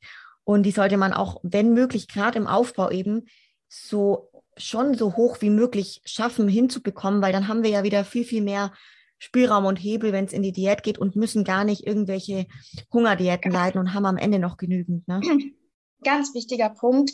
Das ist auch ein Grund, warum man eben den Aufbau so ernst nehmen sollte und nicht an seiner Wettkampfform festhalten sollte. Äh, wenn du planst, nochmal zu starten und ähm, du startest in eine Diät, darfst du nicht denken, nur weil du es einmal geschafft hast, wirst du es auch mit weniger Aufwand wieder schaffen, sondern du musst die, ähm, die Parameter, mit der du in die Diät startest, so optimal gestalten, dass du eben auch mit einem verbesserten Paket am Ende die Diät gut, gut durchstehst. Du brauchst genauso viel Energie dafür wie beim ersten Mal. Ja, nur weil du die Erfahrung schon gemacht hast, heißt das nicht, dass es einfacher wird beim nächsten Mal. Vielleicht vom Kopf her und so, aber im Endeffekt musst du es trotzdem 100 Prozent durchziehen. Und natürlich wird die Diät einfacher, wenn du vorher deinen Stoffwechsel so arg gepusht hast, dass du mit einer, mit einer richtig guten Kalorienmenge in die Diät starten kannst wenn ich da kurz von mir zum Beispiel berichten kann, ich habe meinen Aufbau mit 2600 Kalorien ähm, gestaltet, letztes Mal vor, vor den Wettkämpfen. Das habe ich auch über relativ lange Zeit gegessen. Das hat super funktioniert. Das Gewicht ist sehr, sehr leicht ähm, angestiegen und ähm, hatte aber eben die Tendenz auch durchaus anzusteigen.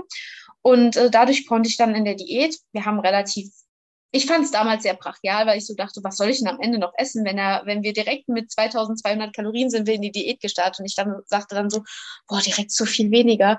Und ähm, ob das so gut ist, aber äh, meine Angst war dann immer so, was soll ich denn am Ende noch essen, wenn ich jetzt schon irgendwie keine Ahnung, wie viele Wochen vor dem Wettkampf ähm, nur noch 2200 Kalorien esse. Oh mein Gott.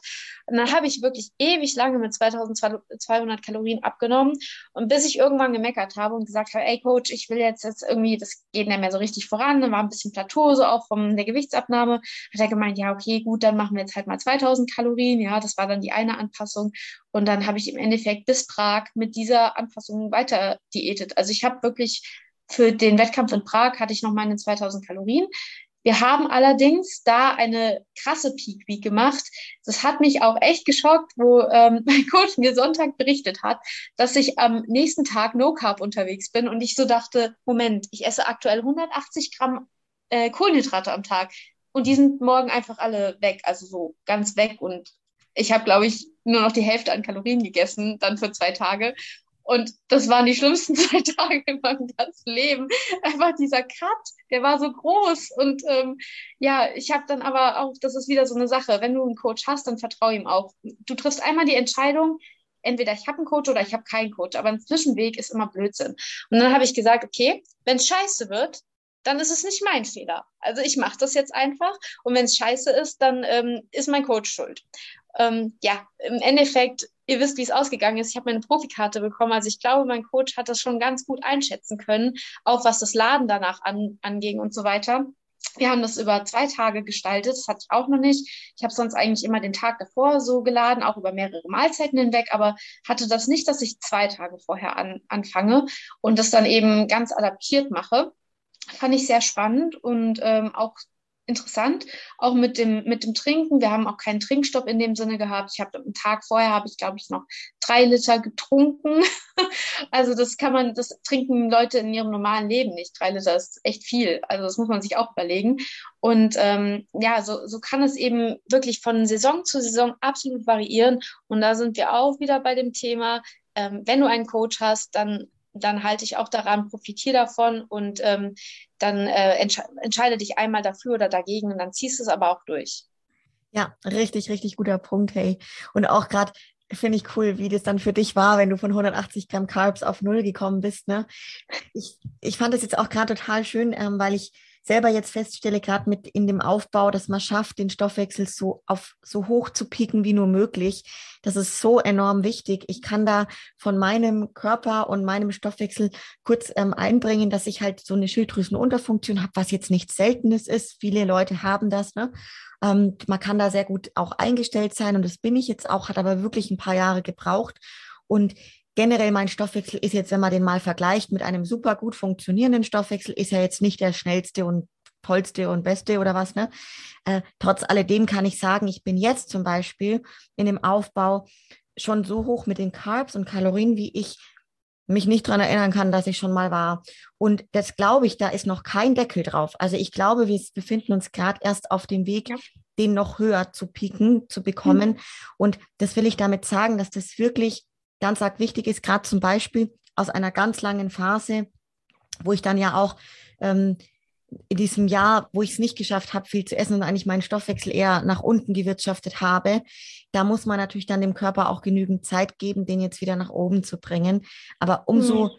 größere Erfolge kann man sich im Endeffekt auch, finde ich jetzt dann schon im Training bei den Kraftleistungen und so weiter ähm, erhoffen oder auch erwarten. Ähm, das merke ich dann schon, wie was für einen großen Unterschied es macht. Und natürlich gerade, um dann wieder in die Diät zu gehen, man muss vermutlich dann nicht auf die, keine Ahnung, 1000, 1200 Hungerdiät-Zahl äh, ja. runter. Ne? Was ja auch wieder ein präventiver Faktor ist, um auf das Thema von dem Podcast zurückzukommen, ja, dieser Rebound nach den Wettkämpfen. Ähm, du äh, du äh, beschützt dich eigentlich davor, nach den Wettkämpfen zu eskalieren, wenn du mit einem hohen, mit einer hohen Kalorienmenge in die Diät startest, weil du dann nicht so tief gehen musst, wie du das sagst, und dann eben danach auch nicht diese, diesen krassen Heißhunger verspürst und diese Attacken bekommst, weil du ja durch, weil dein Körper immer noch ausreichend mit Nährstoffen versorgt ist.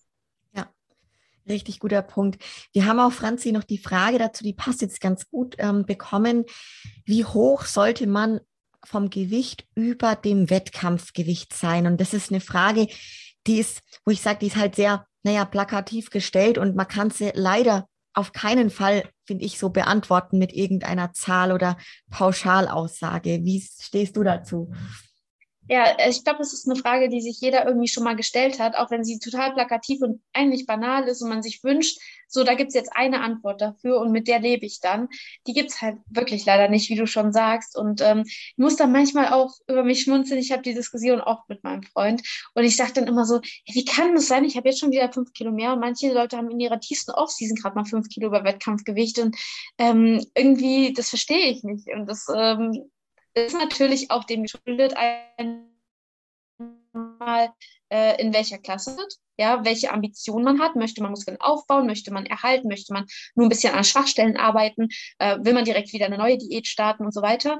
Ähm, ich glaube aber, dass, ähm, dass man den Leuten mitgeben kann, dass ähm, erstmal das ist noch wichtig.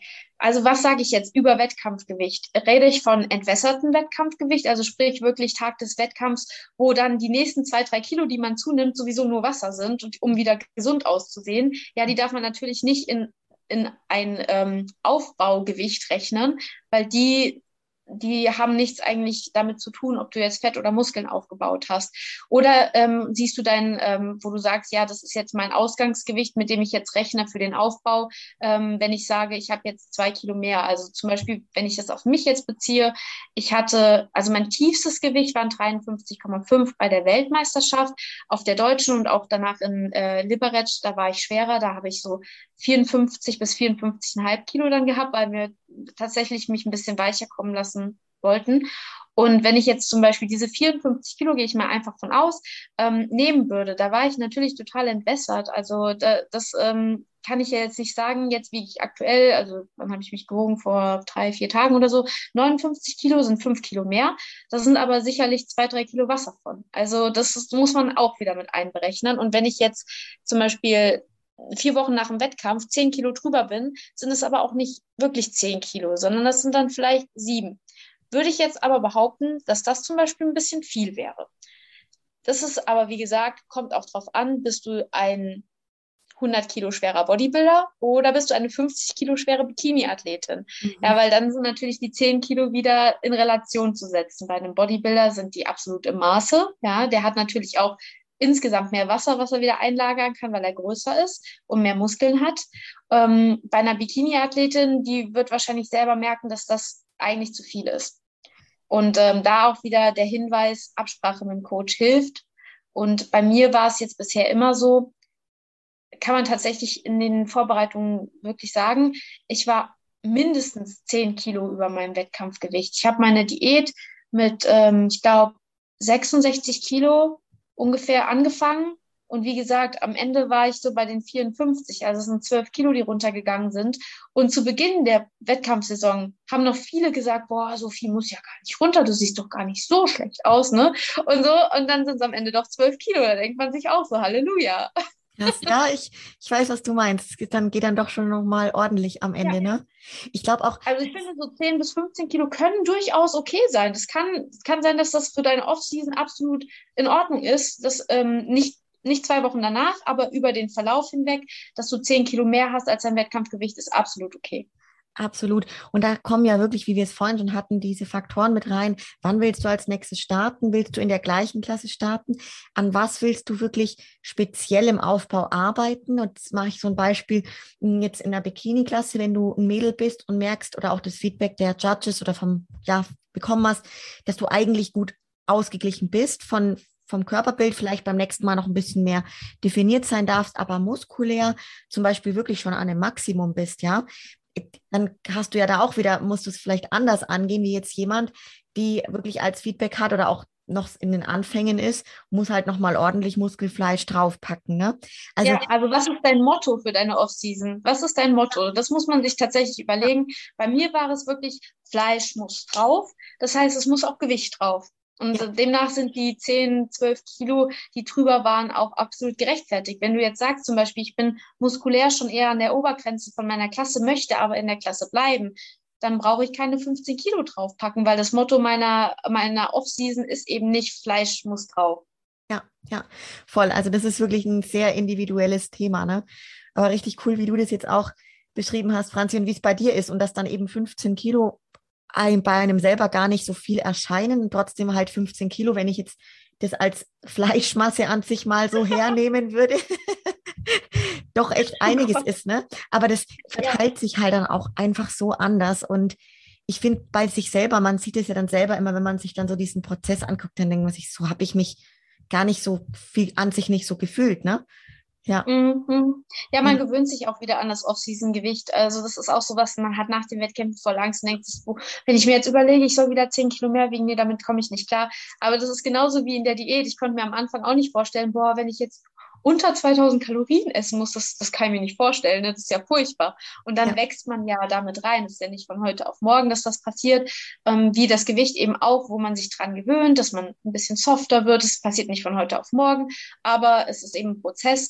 Und dann kommt der, Ko der Kopf da auch mit. Und ähm, die, das ist so ein bisschen parallel, dass das passiert. Der Kopf kommt mit, die Form kommt mit und das eine über ähm, überschattet nicht das andere, was eben passiert, wenn man sozusagen total eskaliert nach einem Wettkampf. Dann äh, ist die Form schon direkt irgendwie eigentlich sieben Wochen weiter, der Kopf ist aber noch in Wettkampfform und dann ist diese Diskrepanz so groß, dass es einem einfach gar nicht gut tut. Ja, mega. Auch gerade wenn wir bei dem Thema Kopf sind, ist das ja auch wirklich so ein großer Part des Ganzen, ja, wenn, äh, wie du sagst, der da vielleicht erstmal nicht hinterherkommt in der Geschwindigkeit, wie der Körper da gerne voranschreiten will. Ähm, Gerade das Thema so, wie gehen wir damit mental um, auch dann von dieser stark definierten Bühnenform hin zu dieser etwas weicheren, fülligeren vom Aufbau zu kommen. Also da haben wir nicht nur eine Frage zu bekommen, ich würde es jetzt mal zusammenfassen, ähm, einfach auch, wie unsere Erfahrungen damit sind und ob es uns denn da auch manchmal so geht, dass wir uns damit nicht wohlfühlen. Ja, also das mit dem nicht wohlfühlen kann ich absolut bestätigen. Ich habe aber auch mittlerweile so ein kleines Repertoire an Dingen, die mir helfen, da wieder ein bisschen mit klarzukommen. Ähm, einerseits ist es die Rückmeldung von anderen, weil man selber geht davon aus, dass die Wettkampfform ist das Nonplusultra und so will ich immer aussehen. Und das ist das Schönste, was überhaupt, wie ich aussehen kann für 99 Prozent der Menschen ist das nicht das Schönste, wie du aussehen kannst.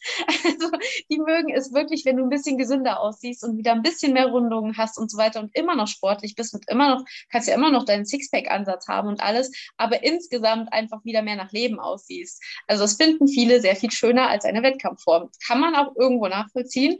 Ist mir auch bei anderen Athleten selbst schon aufgefallen, wo ich dann wirklich gesagt habe, boah, die gefällt mir jetzt in der Offseason fast besser wie auf dem Wettkampf, witzig. Also das passiert tatsächlich. Daran sollte man sich auch erinnern. Richtig also das gut, ist der eine Punkt. Richtig gut, da muss ich ganz kurz auch ähm, rein. Ja. Und zwar stimmt, du hast gerade einen ganz guten Punkt, wo ich jetzt nicht drauf gekommen wäre.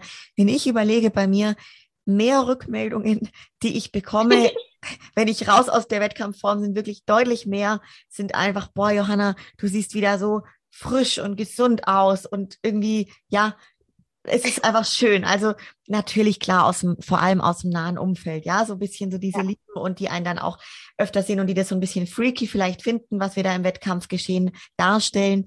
Ähm, das ist ein guter Punkt und da, ja, das ist schön, dann einfach da auch diese Rückmeldungen zu bekommen und Ja. Du hast da gerade einen guten, einen guten Begriff gewählt, Freak. Man sieht wirklich aus wie ein Freak und ähm, ein bisschen normal auszusehen ist oft auch als wird als schöner empfunden. Ja. Und dann ähm, ist zum Beispiel, das habe ich nämlich, wollte ich auch sagen, ich hatte da einen Fotograf, mit dem habe ich zwischen dem Wettkampf, ähm, zwischen den Wettkämpfen Bilder gemacht in meinem Wettkampf Bikini. Und da habe ich ihm dann auch gesagt, wir könnten auch ein bisschen andere Bilder machen, so ein bisschen was weibliches, ein bisschen sexy und so. Und dann hat er so zu mir gesagt, das können wir gerne machen, aber das machen wir ein paar Wochen nach deinem letzten Wettkampf, weil aktuell siehst du halt einfach nicht sexy aus.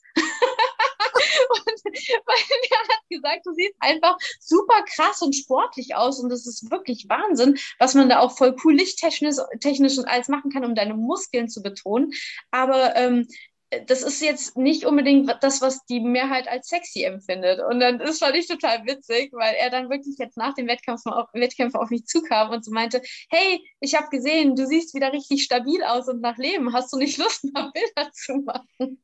Mega gut auf, Nancy, da kann ich auch eine, eine, Story erzählen. Stimmt, du hast recht, weil man selber, man sieht sich ja da eh immer anders, wie die Leute einen dann sehen. Und ich hatte da auch einen Shooting mit Cleverfit und das ist halt quasi so einfach Lifestyle-mäßig sollte das sein, wie einfach jemand so den Trainingsplan erstellt. Und dann habe ich wirklich davor, das war kurz vorm Wettkampf und ich dachte mir so, Mist, ich muss da irgendwie mich eher normal muss es irgendwie schaffen, ne? Was Langes passt jetzt im Sommer auch nicht so. Dann habe ich einfach so ein Shirt angezogen, was so breite, lockere Ärmel hatte und wirklich sonst eigentlich gar nicht so figurbetont, wie ich da saß, weil das hat mir dann schon gereicht, dass mein Gesicht sehr schmal ist. Ne?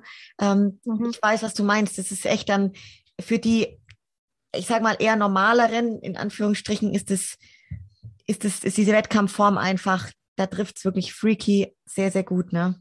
Ja. Ja. Sau lustig. Ein weiterer Tipp, der jetzt gar nicht mit der Optik zu tun hat, sondern eher wieder mit der Leistungsfähigkeit, ist dann zum Beispiel ähm, im Training richtig Gas geben zu können und dann auch wieder äh, Progress machen zu können.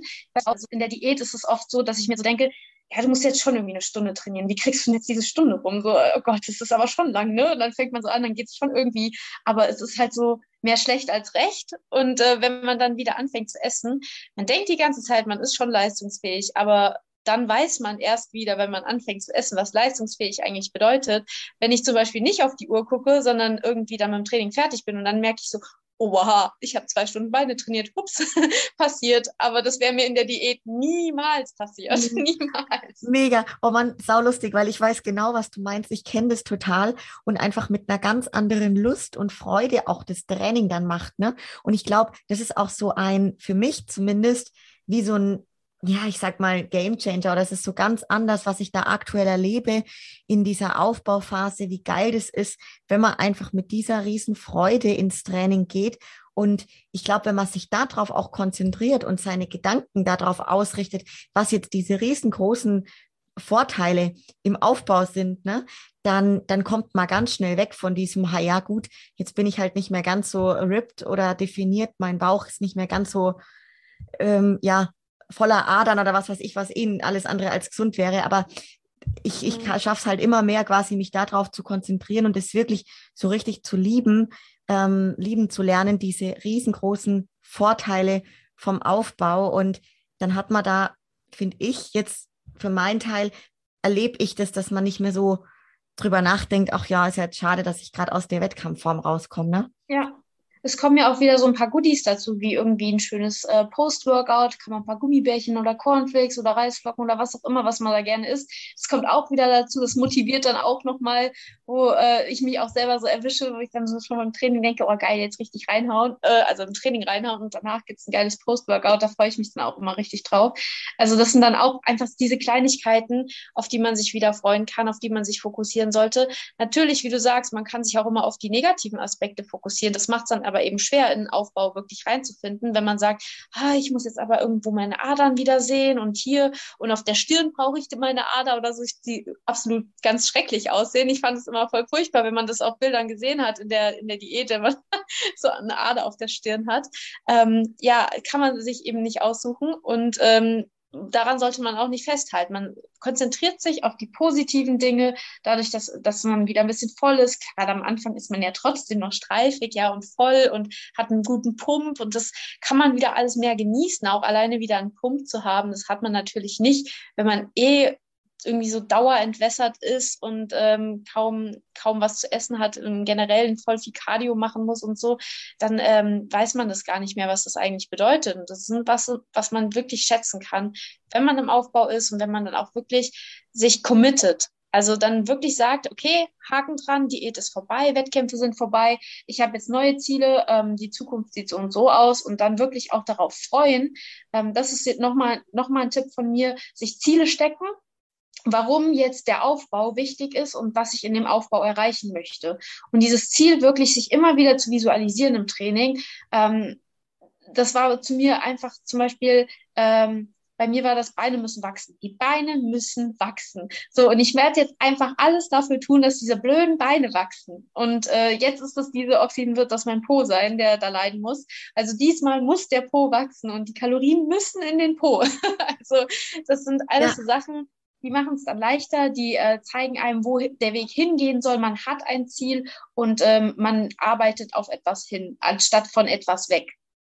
Mega gut. Und da kommt dann auch wieder so dieses, dieses Thema mit der Planung auch in der, im Aufbau und dass auch da diese gewisse Struktur und diese klare Zielformulierung, was will ich durch diese Zeit jetzt erreichen in dieser Zeit, dass es so wichtig ist, ne, um sich dann da wirklich immer wieder drauf zu konzentrieren. Finde ich richtig cool. Vielleicht dazu auch ähm, bei dem Thema, Franzi, wir hatten es jetzt vorhin kurz im, im Vorgespräch, und ist ja immer wieder auch ersichtlich, wenn gerade Athleten dann ähm, in Social Media stark präsent sind, in der Wettkampfprep und da ganz, ganz fleißig Stories teilen und die Leute mitnehmen bis zur Bühne und hier mega und danach, zack, ist gar nichts mehr zu sehen von den Leuten, ja. dass man das immer wieder auch erlebt oder dass wir das wahrnehmen bei Leuten und ja. ich sage mal, in vielen Situationen das dann wirklich aus dem Hintergrund raus ist, weil die Leute ja sich unwohl fühlen, das nicht mehr zeigen wollen, weil sie jetzt eben nicht mehr in dieser hammermäßigen Wettkampfform sind. Ähm, vielleicht gerade was, was, was würdest du solchen Leuten empfehlen, um da wieder so ein bisschen wegzukommen von dem Thema, oh Gott, ich darf mich jetzt so oder kann mich jetzt so gar nicht mehr zeigen oder ich bin vielleicht weniger wert, wie wenn ich in Bühnenform bin. Also wie kann man mhm. da vielleicht ähm, angreifen? Ja. Ja, also natürlich ist es immer wichtig, da, darüber zu reden, ja, und auch mit, sich mit anderen auszutauschen, weil man oft denkt, es geht einem alleine so und die anderen machen es ja alle besser.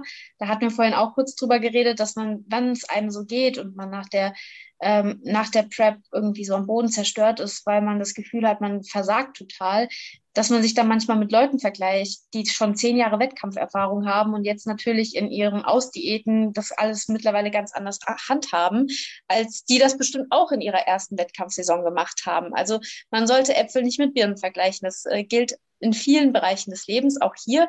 Und ähm, da ist auch wieder mein Tipp, nicht in Selbstmitleid versinken, sondern lieber Action also wieder in die Struktur finden und dabei ist es wirklich egal, ähm, wie gesagt, in welchem ähm, Stadium du dich befindest. Du hast immer die Möglichkeit, heute anzufangen. Das muss auch kein Montag sein, ja. Also manche Leute sagen ja mal, nächsten Montag fange ich an. Nein, das muss kein Montag sein. Man kann das jederzeit machen, zu sagen, ey, jetzt ziehe ich einen Strich. Jetzt habe ich genug meiner Form hinterhergetrauert und bin in Selbstmitleid versunken, aber jetzt wird es Zeit, wieder nach vorne zu blicken und ähm, ja, wieder einen neuen Abschnitt anzufangen. Ich finde, das ist immer so, wenn man das für sich selbst postuliert als kleinen Neuanfang, der birgt immer Chancen. Und das ist so mein Tipp, ähm, wirklich dann auch das zu berücksichtigen, zu sagen, ey, jetzt fange ich wieder an und es ist niemals zu spät anzufangen. Äh, andersherum, was wollte ich aber auch noch sagen, weil mir das eben oft aufgefallen ist, ähm, ich finde es auch ganz gut, wenn man solchen Leuten, wo man das bemerkt, dass die jetzt, sehr, dass es sehr ruhig geworden ist, obwohl das vorher immer sehr aktiv war auf dem Account oder so, ich schreibe den dann auch oftmals, weil ich weiß oder ich kann mir denken, dass es denen nicht so gut geht, weil sie einen Struggle haben mit ihrer, ähm, ja, mit ihrem Ausdiäten. Und dann schreibe ich auch oft mal, hey, lang nichts von dir gehört, wie geht's dir denn so? Und ähm, wenn ich dann so ein bisschen raushöre, manchmal ist es ja auch einfach, dass man andere Prioritäten nach den Wettkämpfen hat und man halt nicht mehr so viel Zeit auf Social Media verbringt. Also nicht jeder, der jetzt weniger postet, hat irgendwie ein Problem mit seiner Form. Ähm, Aber wenn ich dann so merke, ähm, dass da jemand Probleme hat, dann sage ich auch immer, du, ey, das ist ganz normal. Es war in meiner ersten Saison ganz, ganz genauso. Musst du da überhaupt keine Gedanken machen. Ich kann dir eins sagen, es wird von Saison zu Saison besser. Und ähm, wenn du irgendwie Hilfe brauchst oder mit jemandem reden willst, kannst du dich voll an mich wenden. Ich bin da gerne für, für jeden da. Ähm, ja, also finde ich auch, dass man da durchaus auch mal über seinen eigenen Tellerrand hinausschauen darf und äh, anderen Leuten weiterhelfen darf. Boah, das finde ich richtig schön, Franzi, weil ich glaube wirklich gerade die Leute, die da mit anfangen und ja, das zum ersten Mal halt erleben, wie das so ist, ne, dass da schon viele diese Themen dann durchleben, durchmachen, kann ich auch von mir sprechen. Und es ist so schön, wenn dann Leute von sich aus drauf zukommen, ne, weil du das so das von außen so wahrnimmst ne, und dann einfach mal nachfragst, weil die sich vielleicht gar nicht trauen würden, auf erfahrene Athleten zuzugehen. Ne? Weil bei uns sieht es ja dann mhm. furchtbar leicht aus. Einfach nur, weil wir das seit Jahren halt schon machen und da eine andere Routine einfach schon mitbringen. Ne? Ja, das sind wir aber auch bei dem Thema, es sieht leicht aus, aber eigentlich die Disziplin, die größte Disziplin brauchst du nach den Wettkämpfen, nicht in der Diät. Da bist du ja eh motiviert, motiviert durch deine Form, durch dein Ziel und das alles. Aber nach den, äh, nach den Wettkämpfen, wenn dieses, dieser Tag X wegfällt, dann noch die Disziplin aufzubringen und ähm, ja, seine Strukturen beizubehalten, das ist richtig harte Arbeit, wirklich. Und das darf man, da darf man sich nicht als Versager sehen, wenn man das nicht gleich schafft. Das ist ein Prozess, wie wir das schon gesagt haben. Und da wächst man auch von Saison zu Saison dran. Ja, finde ich, bin ich voll bei dir auf jeden Fall. Wir haben noch gerade auch zum Thema Aufbau und Gestaltung, wie wir beide das jetzt so angehen, ähm, gerade auch ein paar Fragen zum Thema Training und auch Regenerationsphase bekommen. Und zwar, wie wir eben das Training und die Regenerationsphasen im Aufbau gestalten, ob wir das strikt nach Plan machen oder hier auch mal auf den Körper hören, wenn wir zum Beispiel sagen, oh, heute fühlt sich eigentlich so an, als hätte ich wirklich Dampf und könnte ins Training gehen. Ne? Genauso aber auch andersrum, wenn man einfach sagt, boah, heute steht eigentlich Beine auf dem Plan, aber ich bin, fühle mich gar nicht danach, der Körper braucht die Ruhe. Wie sieht ja. es bei dir aus, Franzi? Äh, wie man jetzt wahrscheinlich sich schon denken kann, bin ich da auch wieder auf der spontanen Seite und sage so, die vordefinierte äh, Pausentage machen schon Sinn. Aber wenn ich heute voll fühle und richtig Bock aufs Training habe, dann gehe ich ins Training. Und wenn heute eigentlich Beine auf dem Plan stehen und ich merke einfach, die ist so verkatert, ich bin heute, ich habe eh nur, keine Ahnung, habe eh nur drei Stunden geschlafen und äh, alles Mögliche läuft heute nicht gut. Bevor ich jetzt ein Scheißtraining habe, mache ich lieber heute ein bisschen Pause, regeneriere mich und dafür morgen dann richtig Karacho. Ähm, also finde ich für mich die bessere Herangehensweise. Äh, ich muss aber auch äh, sagen, da habe ich ein bisschen dazugelernt. Ich habe in meiner Vorbereitung 2019 keinen einzigen trainingsfreien Tag gemacht. Shame on me, weil damals war dann auch irgendwann die Aussage von meinem Coach, an trainingsfreien Tagen lässt du die Kohlenhydrate weg. Und ich dachte mir so, wenn ich keine trainingsfreien Tage mache, dann darf ich immer Kohlenhydrate essen. Logische Konsequenz, dann gehst du jeden Tag ins Training.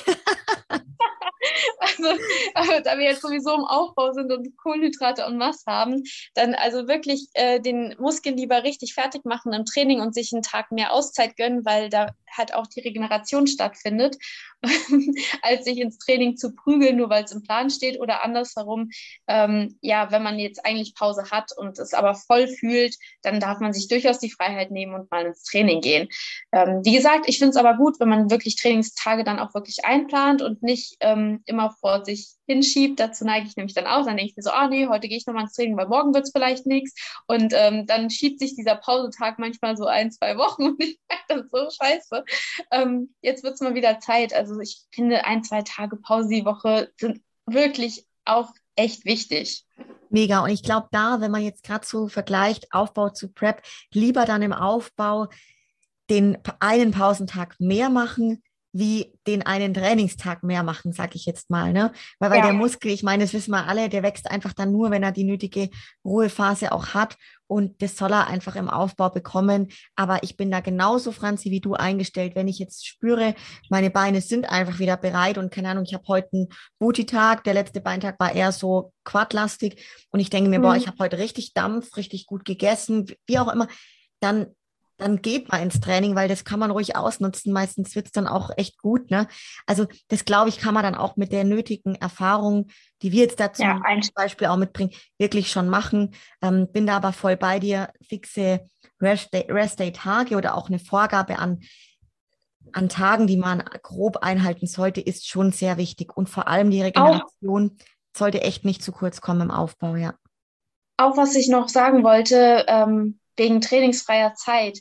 Nach den Wettkämpfen zum Beispiel gibt es ja auch unterschiedliche Herangehensweisen. Manche Leute sagen dann, ich mache jetzt zwei Wochen komplett gar nichts. Manche sagen eine Woche oder fünf Tage oder drei Tage und die anderen stehen am nächsten Morgen schon wieder im Gym. Da gibt es ja auch alles Mögliche auch wieder so eine Sache, hier gibt es kein richtig und falsch. Das, was sich für dich richtig anfühlt, ist meistens auch das, was für dich am besten funktioniert, wenn du ehrlich zu dir bist. Also wenn du natürlich jemand bist, der total verkopft ist und der muss jetzt am nächsten Tag ins Training, weil er gestern einen Keks gegessen hat, dann ist das nicht unbedingt das Beste für dich. Ja. Aber wenn du, wenn du das einschätzen kannst und weißt so, ähm, boah, ich habe jetzt richtig Bock, den Pump von der Pizza gestern auszunutzen, aber jetzt muss ich ja morgen Pause machen, wie blöd, äh, dann gehst du halt trotzdem pumpen. Und wenn du aber anders andersherum sagst, ey, ich habe jetzt sechs Monate lang jeden Tag Vollgas gegeben. Jetzt könnt ihr mir mal eine Woche wirklich einfach wegbleiben mit eurem Fitnessstudio und danach fange ich wieder an, dann ist das auch absolut in Ordnung. Voll, bin ich voll bei dir. Ich habe ähm, auch für meinen Teil beides schon ausprobiert. Also ich habe dann mal die ersten Jahre mal auf meinen Coach komplett gehört, habe gesagt, okay, ich gehe mal eine Woche gar nicht. Habe dann aber gemerkt, wenn ich jetzt so nach den Wettkämpfen eigentlich total viel Energie habe und mich gut fühle, dann würde ich das gerne auch ausnutzen. Also sprich, da muss man echt für sich ein bisschen die Erfahrung einfach machen. Ne? Ja. Ähm, generell so beim Thema Training, Franzi, sieht dein Training im Aufbau anders aus wie in der Prep? Minimal vielleicht. Also zum Beispiel in der Prep vermeide ich gegen Ende ähm, Übungen mit einem höheren Verletzungsrisiko. Das muss ich ehrlich sagen. Also zum Beispiel freie Kniebeugen oder sowas, das mache ich jetzt nicht mehr mit 100 Kilo, so one week out. Ähm, das muss jetzt nicht unbedingt sein. Ansonsten sieht es auch so von der ähm, ja von der Trainingsaufteilung her eigentlich genau gleich aus. Also da ändert sich groß, größtenteils nichts. Wie gesagt, so ein paar Übungen, die lasse ich dann gegen Ende der ähm, Diät schon einfach weg, weil ich irgendwie nicht mich nicht gut dabei fühle, jetzt schwere Kniebeugen zu machen. Wenn man dann eh keine Ahnung, vom Kopf her nicht mehr die Konzentration hat und auch gar nicht die Kraft hat und so, dann lieber geführte Übungen, gut Muskel trennen, gut durchpumpen und einfach diesen Reiz setzen und dann äh, so Späßchen wie, ähm, ja, ich muss jetzt unbedingt äh, austesten, ob ich die 100 Kilo vielleicht äh, so und so oft squatten kann oder nicht. Das kann man dann in Aufbau machen, wo man auch einen ordentlichen, äh, eine ordentliche Grundlage hat. Aber sonst, wie gesagt, sieht das Training ziemlich gleich aus. Ja, ja, finde ich auch einen guten Punkt, weil es bei mir nämlich genauso ist und im Endeffekt auch die ganze Struktur, also zum Beispiel dieses, ich gehe mal zwei Tage ins Training und dann in der Regel ein Rest-Day ähm, und das Ganze ist bei mir in der Prep genauso wie im Aufbau, wobei ich im Aufbau dann schon, also gerade sage, wenn ich mich wirklich noch nicht danach fühle, dann lasse ich eben da wirklich die Regenerationsphase doch ein bisschen länger. In der Prep gehe ja. ich einfach, aber ich auch, also auch da will ich sagen, man muss da wirklich dann einfach nach einem eigenen Empfinden gehen. wenn man da wirklich einige Jahre schon drinnen ist, auch beim Thema Training, dann kann man das selber ganz gut einschätzen. Ne? Ja, ähm, und wenn man eben noch nicht so viel drin ist und mit einem Coach zusammenarbeitet, dann kann man den Coach ja auch einfach fragen. So, hey Coach, wie sieht's denn aus? Ich merke so, dass ich überhaupt nicht gut regeneriere. Können wir vielleicht einen Tag mehr Pause einplanen oder so? Dann ist es ja meistens auch kein Problem.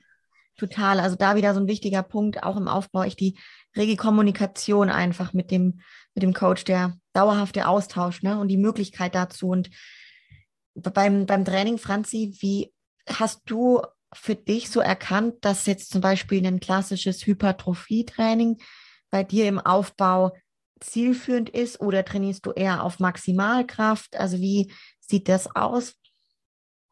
Ja, also ich merke, also für mich, was sehr gut funktioniert, ist alles, was die Muscle-Mind-Connection richtig gut schult. Also für mich ist immer gut, wenn ich wirklich den Muskel gut spüre, den ich auch trainieren will. Mhm. Oft sind bei so Maximalkraftübungen sind ja meistens Muskelketten, die dann auch oft aktiviert werden und man bewegt zwar das Gewicht, aber man spürt nicht unbedingt den Muskel, mit dem man das Gewicht jetzt bewegen möchte, weil da einfach viel Ausgleich stattfindet, ähm, um das Maximale an Gewicht eben bewegen zu können. Also ähm, ja, sprich, man hat einfach unterstützende Muskeln, die man mit ansteuert. Und mir hilft es oft auch eher so mit Trainingsintensitäten zu arbeiten, also sprich mit Dropsätzen, die mache ich super gerne oder auch so Supersätze. Ähm, ich halte meistens meine Pausen relativ kurz und baller mein Training wirklich so richtig durch. Das sind für mich die schönsten Trainingseinheiten, weil ich dann auch das Gefühl habe, dass ich richtig vorangekommen bin, als wenn ich zwischendurch jedes Mal zehn Minuten Pause mache. Da verliere ich auch völlig den Fokus. Das ähm, funktioniert für mich gar nicht gut. Also ich bin dann wirklich jemand, ich ähm, taste mich auch jedes Training gerne wieder ähm, erneut an mein Gewicht heran. Ich mache meistens immer so zwei Aufwärmsätze. Da merke ich dann schon, oh, heute ist ein guter Tag, heute ist nicht so ein guter Tag und ähm, fange dann eben an, ähm, meine richtigen Arbeitssätze zu machen mit dem Gewicht, was ich an dem Tag auch einfach gut fühle. manchmal gibt es Tage, dann denke ich so, boah, heute gehen noch zehn mehr, gell? Und äh, dann haue ich noch mal einen Satz raus. Und manchmal gibt es Tage, wo ich mir so denke, nee, heute muss nicht, heute machst du lieber auf Gefühl, machst ein bisschen weniger Gewicht, das ist aber auch vollkommen okay. Ähm, meistens habe ich dann sogar mehr Muskelkater am nächsten Tag, was kein Indiz dafür ist, ob man ein gutes Training hat oder nicht. Aber es fühlt sich schon immer cool an, wenn man Muskelkater hat. Da hat man schon das Gefühl, dass man was ähm, geschafft hat. Und ähm, da, da bin ich wirklich ähm, eher so auf der Intensitätsseite, anstatt wirklich immer viel Gewicht, Hauptsache viel Gewicht bewegt, lieber ordentlich ausgeführt, gut gespürt, ähm, gut Mus gutes Muskelgefühl entwickelt, was ich jetzt auch wirklich, das hast du bestimmt auch gehabt. Am Anfang hast du bestimmte Muskelgruppen nicht so gut spüren können. Bei mir war es zum Beispiel der Rücken. Rückenübungen fand ich immer ganz schrecklich, weil ähm, glaube, deswegen habe ich so einen guten Bizeps. ich habe mal alles aus dem Bizeps gezogen.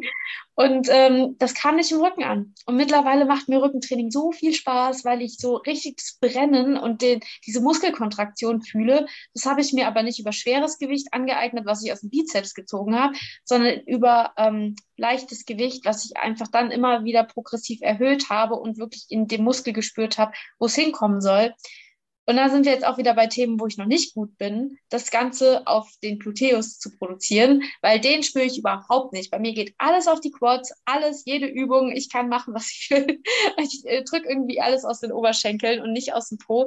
Und das ist jetzt auch wirklich was, woran ich wieder dran arbeiten muss, ähm, das Ganze dann auch wieder so ansteuern zu können, dass die Muskelgruppe, die ich ähm, aufarbeiten möchte, auch wirklich aktiviert wird so gut, dass du sagst, Franzi. Und ich glaube, in dem Boot, da sitzen wir alle oder saßen wir zumindest bei gewissen Muskelgruppen schon mal alle.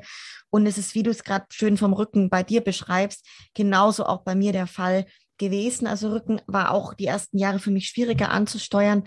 Einfach auch nur vielleicht, ich weiß nicht, ob das mit ein Grund ist, weil ich, ich sehe es irgendwie nicht, ne? wenn ich jetzt sage, ich mache Seitheben und habe das vielleicht am Anfang schwierig geschafft und ich schaue mhm. aber dann im Spiegel und gucke, wie ich die, dann fällt mir das mir für meinen Teil irgendwie leichter. Beim Rücken ja. war es die ersten Jahre wirklich schwierig. Den ähm, sieht man halt auch nicht gut. Ja. Genau, genau. Und jetzt aber wirklich mit dem Gluteus. Da fehlt das Feedback. Voll, voll. Und mit dem Gluteus, ich höre das auch jetzt nicht nur von dir, dann gleichermaßen bei mir. Es ist, der Gluteusmuskel ist für mich wirklich eine sehr große Kunst zu schaffen, ihn richtig anzusteuern. Und ähm, ich probiere auch da immer noch viel rum und ich kriege es jetzt schon viel besser hin wie vor einem halben Jahr zum Beispiel. Ne? Mhm. Äh, Finde ich aber voll spannend, dass es das bei dir auch so ist.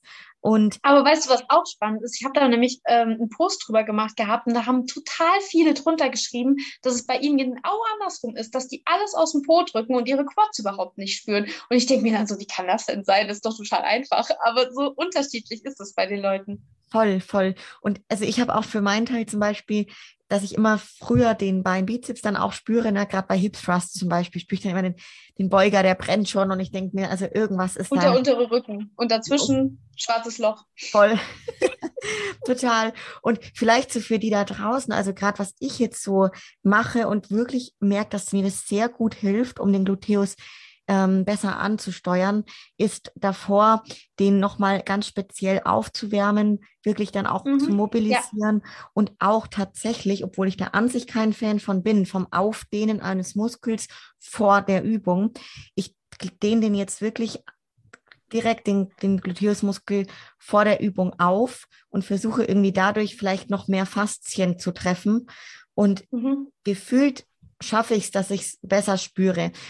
Ist aber auch nicht bei jeder Übung so. Und ich finde es wirklich ähm, schön, dass wir da heute drüber reden, weil man sieht, weißt du, auch wir zwei jetzt als fortgeschrittene Trainiererinnen haben diese Themen und es ist ein Prozess, der einfach nie, nie endet. aufhört. Der endet nie. Das ist so wichtig, nee. ja. Ja. Wie gehst du das an, Franzi, gerade für dich jetzt beim Thema Gluteus? Hast du da irgendwelche Ticks und äh, Tricks, die du anwendest, äh, um das irgendwie besser zu spüren? Hm, ich wünsche, ich könnte Ja sagen. also ich befinde mich da wirklich am Anfang meiner Reise. Äh, ich habe, ich habe das erste Mal, wo ich wirklich gesagt habe, jetzt mache ich ein, ein Training speziell für den Gluteus. Ich bin durchs ganze Gym gelaufen, ich habe gefühlt jede Übung gemacht und mir hat die Quads weggebrannt und ich, ich, stand da, ich war wirklich kurz vorm Verzweifeln. Dann zieht mein Freund seine Kopfhörer ab, der war im Rückentraining und sagt, sag mal, was machst du denn? Und ich so, ich kann das einfach nicht. Und dann hat er sein Training abgebrochen und hat mit mir Arsch trainiert, hat mir so viele Tipps und alles gegeben. Ich so, ja, und er dann immer so, ich habe auf Instagram gesehen, dass die das so und so machen. Komm, wir probieren das mal aus. Und ähm, wirklich sich mal die Zeit zu nehmen, ähm, auch wirklich im Internet zu schauen. Die Leute geben einem echt gute Tipps. Äh, was zum Beispiel, was ich cool fand, ist bei der Hip Thrust Maschine, wenn man dann die Füße einfach weiter weg vom Körper macht, dass man dann auch weniger die Quads ansteuert. Das habe ich ausprobiert, habe das direkt für besser empfunden. Oder beim Rückenstrecker, ähm, da, da, hilft es auch oft, wenn man sich dann nochmal so eine kleine Platte da, da drauf legt, weil kleine Menschen wie ich, die haben da einfach die falsche Biomechanik und ich kann dann gar nicht richtig runtergehen und spürst dann natürlich auch überhaupt nicht im Po, sondern nur im Rücken, weil das einfach nicht passt. Also da muss man auch die Geräte richtig einstellen. Und äh, wie du auch sagst, das hilft mir auch. Ich mache als erstes jetzt die Abduktorenmaschine und ähm, halte dann aber auch wirklich, ja, ich krabsch mir selbst an Arsch, ich halte mein, meine, meine Hände auf den Glut und merke dann aber auch wirklich, wie die dann aktiviert werden. Dann mache ich dann zwei, drei Sätze davon und fange dann erst mit meinem eigentlichen Training an. Weil dann habe ich da schon mal ein Gefühl drin und ähm, weiß dann auch, das besser anzusteuern. Das hilft mir zum Beispiel. Ja, Finde ich richtig gut. Also ähm, mache ich ganz ähnlich so, gerade auch mit Übungen wie Kickbacks dann oder auch ganz ohne Gewicht erstmal ein paar Kickbacks, ja. ne? Ähm, solche Geschichten. Und auch, was ich cool fand, das mache ich auch hin und wieder jetzt, dass ich wirklich dann hinlange und spüre, treffe ich gerade wirklich den. Und ja. mir hilft es auch einfach im Kopf dann wirklich besser da reinzukommen. Wo will ich gerade eigentlich hin, diese Verbindung herzustellen? Ne? Da sind wir jetzt gerade wieder bei verschiedenen Feedback-Mechanismen. Ja, also das ist ja für die Muscle-Mind-Connection. Und man möchte ja speziell die schulen, um den Po anzusteuern. Ja, und da hast du ja nicht nur diese, da brauchst du visuelles und auch haptisches, also sprich vom Gefühl her das Feedback. Wenn du das anfasst und du spürst den Muskel kontrahieren, dann speicherst du das ab. Ah, so muss ich die Übung ausführen, damit es angespannt wird. Und dann hilft es dir eben auch, diese Verbindung zu festigen. Genau das Gleiche ist es auch mit dem Visuellen. Ich bin zum Beispiel auch jemand, also Beine trainiere ich total gerne im Oversized Shirt und so, und das ist auch vollkommen okay. Schultern muss immer schulterfrei sein, damit ich die sehe. Ich muss die sehen, dass die arbeiten, wie die arbeiten, welcher Teil da jetzt gerade ähm, beansprucht wird und so. Oder auch Rücken, da, da brauche ich auch, da brauche ich dann auch Platz. Da habe ich auch dann einfach gerne irgendwie so ein Tanktop oder irgendwas an, wo der Latt einfach zu sehen ist und wo ich dann auch äh, so sehen kann im Training, hey, da passiert was. Äh, das gleiche habe ich jetzt bei Booty, Booty-Tage. Ich ziehe helle Leggings an, weil da sieht man einfach den Booty besser. Und ähm, da kann man auch sich das visuelle Feedback noch ein bisschen besser holen. Also wie gesagt, es mag bei jedem anders sein, aber es sind auch vielleicht ein paar Tipps, wo jemand denkt, wie freaky ist das. Für mich funktioniert es und dann mache ich es halt einfach. Voll, total. Ich habe mich da auch oder ich lasse mich immer wieder inspirieren, gerade von beispielsweise die Christina Brunauer macht es schon ganz mhm. lang, dass sie da auch immer hinlangt und ganz tolle Tipps gibt. Genauso auch die Lisa Maiswinkel. Ich meine, Lisa ja. hat ja so wahnsinnige Beine. Ich habe mit ihr da auch viel drüber gesprochen. Sie hat mir da auch echt gerade die Tipps gegeben, mal das mit dem Aufdehnen zu probieren. Das hat sie auch wieder von einer Wellnessathletin irgendwo. Also sprich, man muss da einfach genau die Augen offen halten, sich nicht verschließen anderen gegenüber und einfach ausprobieren, was, was hilft mir persönlich dabei, ne? Und dann auch mhm. für sich rausfinden, beispielsweise bei der Übung Hip Thrust, ähm, sehe ich ganz oft auch in den Studios, die eine Person spürt halt die Hip Thrust super gut im Glut, wenn sie die mit der Langhandel macht. Die andere mhm. Person mhm. sehr gut, wenn sie es im Beinbeuger liegend macht an dem Gerät. Mhm. Die andere macht aber wieder sehr gern den Booty Blaster oder keine Ahnung. Ne?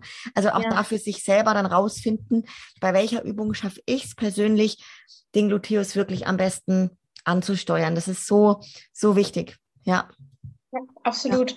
Dabei auch immer im Hinterkopf äh, zu be bewahren, dass, dass man, dass das Gewicht quasi dir nicht vorgibt, wie du dich bewegen sollst, sondern du bestimmst, wie sich das Gewicht bewegen soll. Also ja, nicht eine Übung einfach nur ausführen und die Bewegung machen, sondern auch wirklich mit der entsprechenden Kontrolle und mit der Rückmeldung so, wo brennt's. Ich finde, wenn man eine Übung mit leichtem Gewicht nicht spürt, dann bringt es auch nicht, viel Gewicht zu nehmen, weil dann wird man sie auch nicht besser spüren.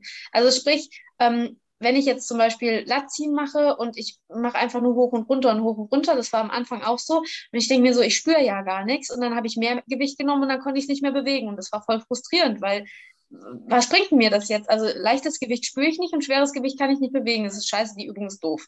Ja, so, aber, aber dann kann man eben daran arbeiten, dass man das leichte Gewicht wirklich ähm, verschieden versucht, auch die Handhaltung oder dann die Fußstellung bei Booty-Übungen zu variieren und da wirklich mit wenig Gewicht zu ähm, ganz feinfühlig zu sein. Hey, jetzt spüre ich, dass ich ähm, den Muskel ansteuere, den ich auch trainieren will. Auf jeden Fall.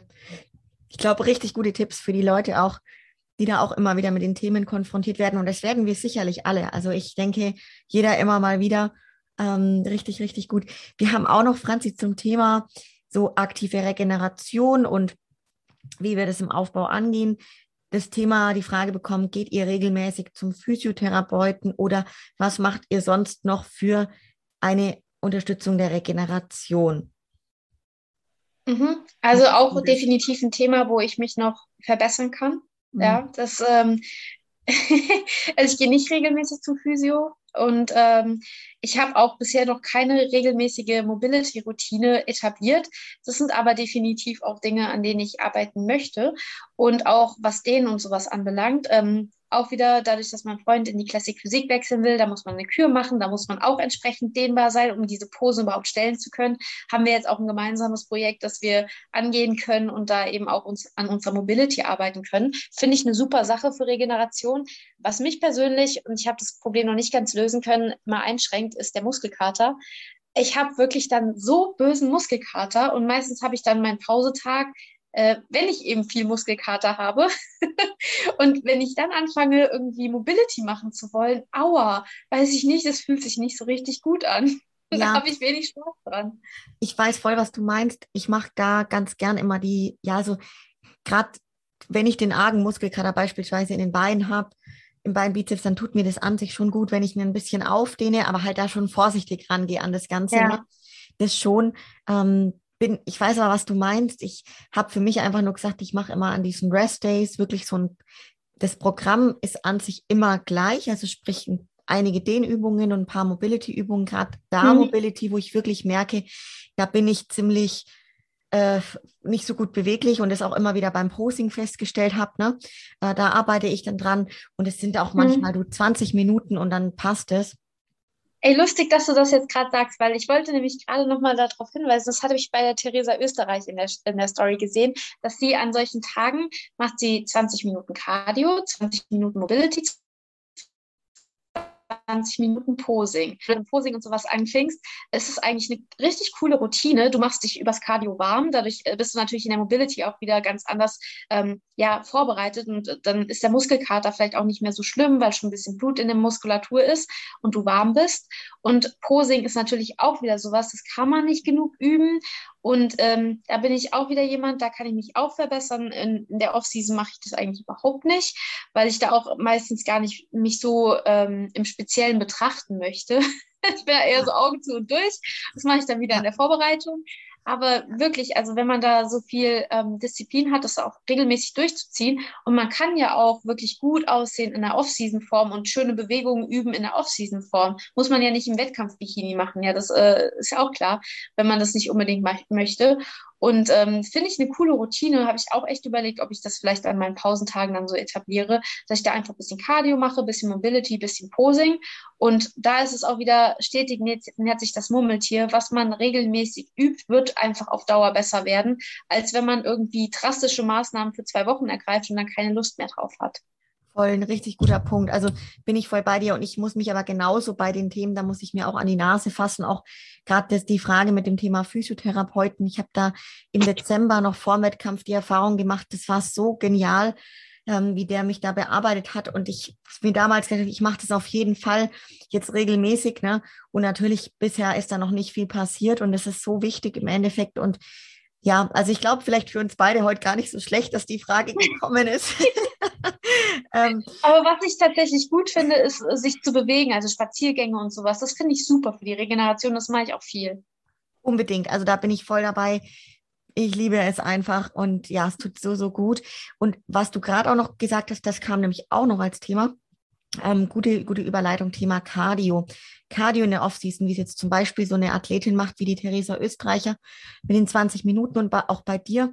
Du hast ganz am Anfang gesagt, Franzi, dass du Cardio auch im Aufbau fürs Herz-Kreislauf-System immer machst. Ähm, wie sieht da mhm. so die Gestaltung bei dir aus? Ist das ganz fix oder machst du es wegen so variabel? Mhm. Äh, also ich habe es eigentlich immer so gemacht, das war letztes Mal auch so, ich habe immer morgens meine halbe Stunde Cardio gemacht. Und wenn ich am Wochenende keine Lust hatte und ausschlafen wollte, habe ich es gelassen. also so, so mache ich das. Also so meine halbe Stunde morgens zum Wachwerden auf dem Cardio-Gerät, weil sonst würde ich mich wahrscheinlich hinsetzen, meine Nachrichten checken, irgendwas beantworten, hier Instagram, da ein paar Mails und sowas. Ja. Da kann ich mir auch dabei auf, aufs Cardio-Gerät stellen und dann bin ich auch wacher und irgendwie starte ich besser an den Tag. Ja. Deswegen stört mich das nicht, das zu machen. Und andersherum bin ich aber auch nicht völlig äh, starr darauf fixiert, dass es sein muss. Wenn es nicht passt, dann mache ich es halt nicht. Ähm, und ähm, ja, ansonsten richte ich mir das schon ein und ich finde diese halbe Stunde, selbst wenn es nur 20 Minuten sind oder sowas, dann ist es auch eine coole Routine. Und manche Leute haben es ja auch so, dass sie vorgegeben haben, sie müssten irgendwie 120 Minuten in der Woche machen, dann können sie sich das selber einteilen. Finde ich auch eine gute Variante für Leute, die da ein bisschen flexibler sein wollen. Ähm, ja, also gibt es viele Möglichkeiten. Ich mache es tatsächlich so, dass es einfach Teil meines täglichen Rhythmus ist mega gut. Also ich habe es gerade bei mir zum Beispiel mit den 100 Minuten pro Woche, ne?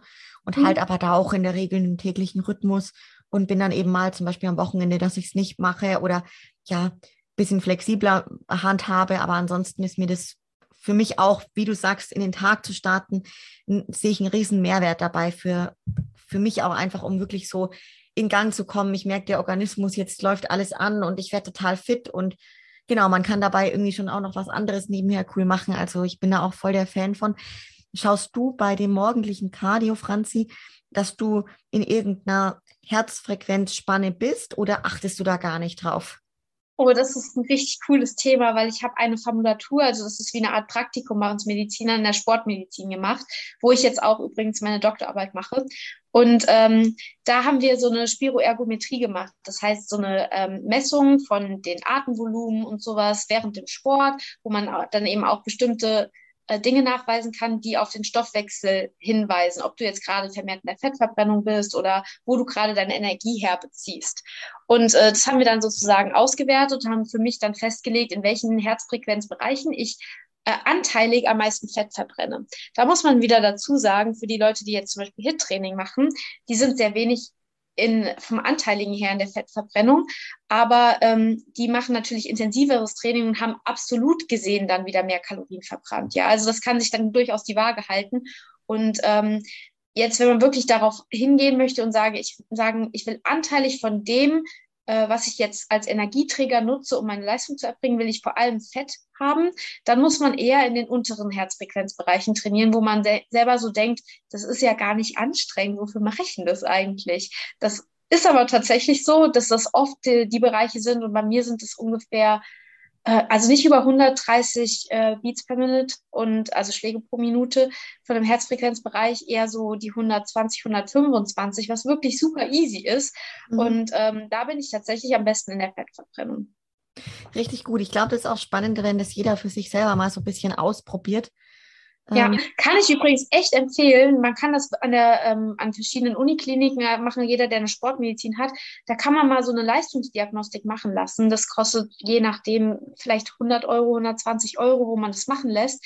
Und äh, man hat aber eine Referenz, auch super interessant für ähm, Ausdauersportler, wenn die mit Laktatschwellen ähm, ihr Lauftraining gestalten wollen, hat man eine super coole Referenz, um dann auch seinen Progress festzustellen. Oder für uns ist es natürlich interessant, seine Herzfrequenzbereiche zu bestimmen, indem man am ehesten in der Fettverbrennung ist. Ja, ja. Boah, richtig guter Tipp. Das klingt voll spannend. Will ich ja, man lernt, man lernt richtig viel. ja. ja. Mega cool.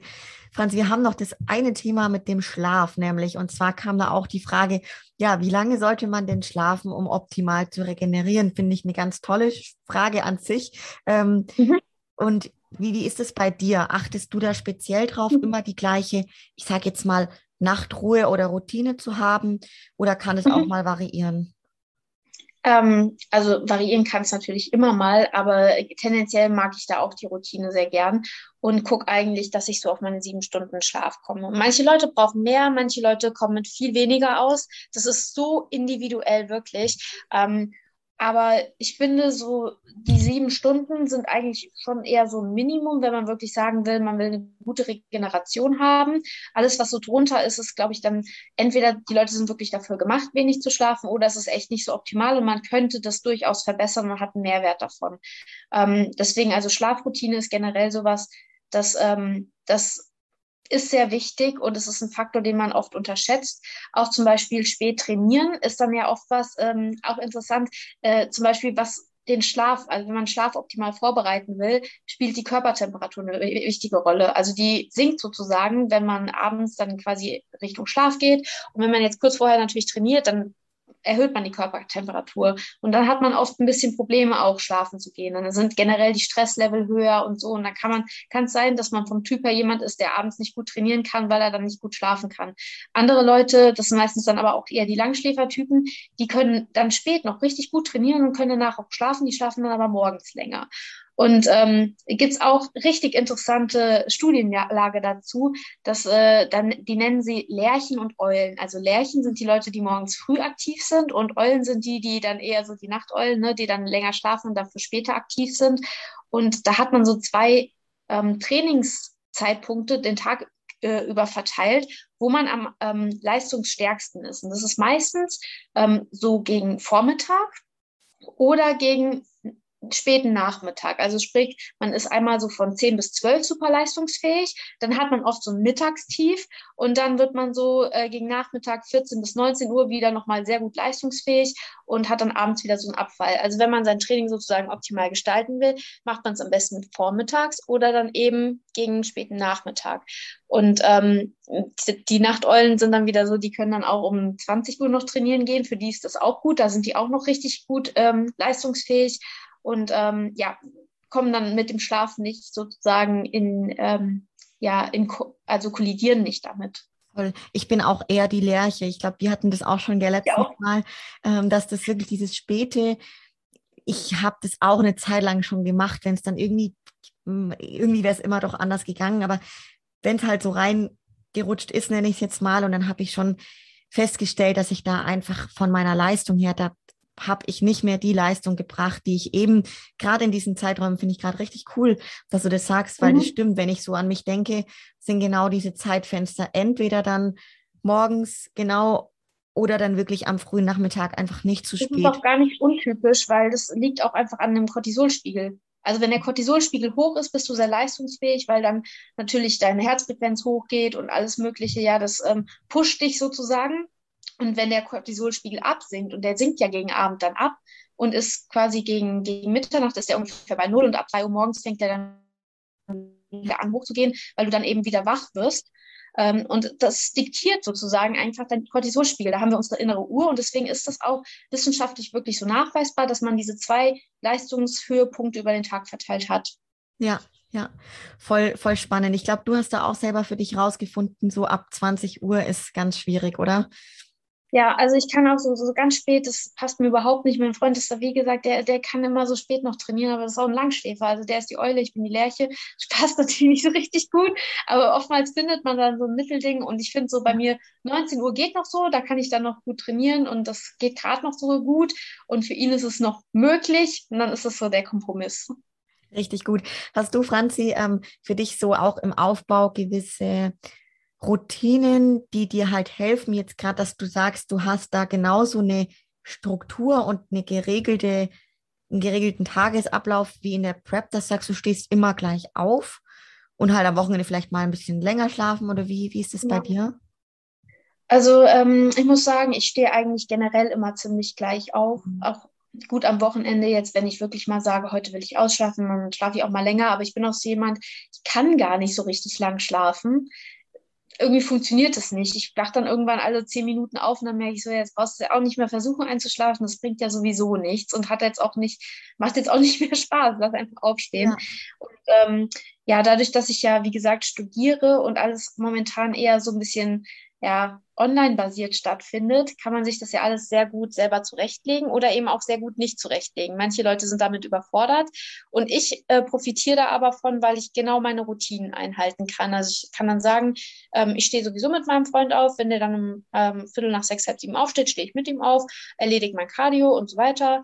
Ähm, mache mir mein Frühstück und dann setze ich mich an den Unikram, habe dann meinen Vormittagsblock, dann wird wieder was gegessen. Also ich finde, es orientiert sich auch immer so ein bisschen an den Mahlzeiten und dann, wenn man ins Training gehen will, was die Routine des Tags einfach schon diktiert. Ähm, dadurch, dass momentan der Rest meines Tages sehr flexibel ist. Wenn jetzt natürlich jemand arbeitet, hat er natürlich eine an andere Struktur wie ich, weil der jetzt nicht sagen kann, ähm, ich koche jetzt ich koche jetzt meine nächste Mahlzeit. Das geht natürlich nicht, wenn man nicht zu Hause ist. Aber da hat man natürlich dann eine andere Routine, an der man sich festhalten kann. Da bin ich wirklich auch so jemand, ob das jetzt ähm, Diät oder Aufbau ist.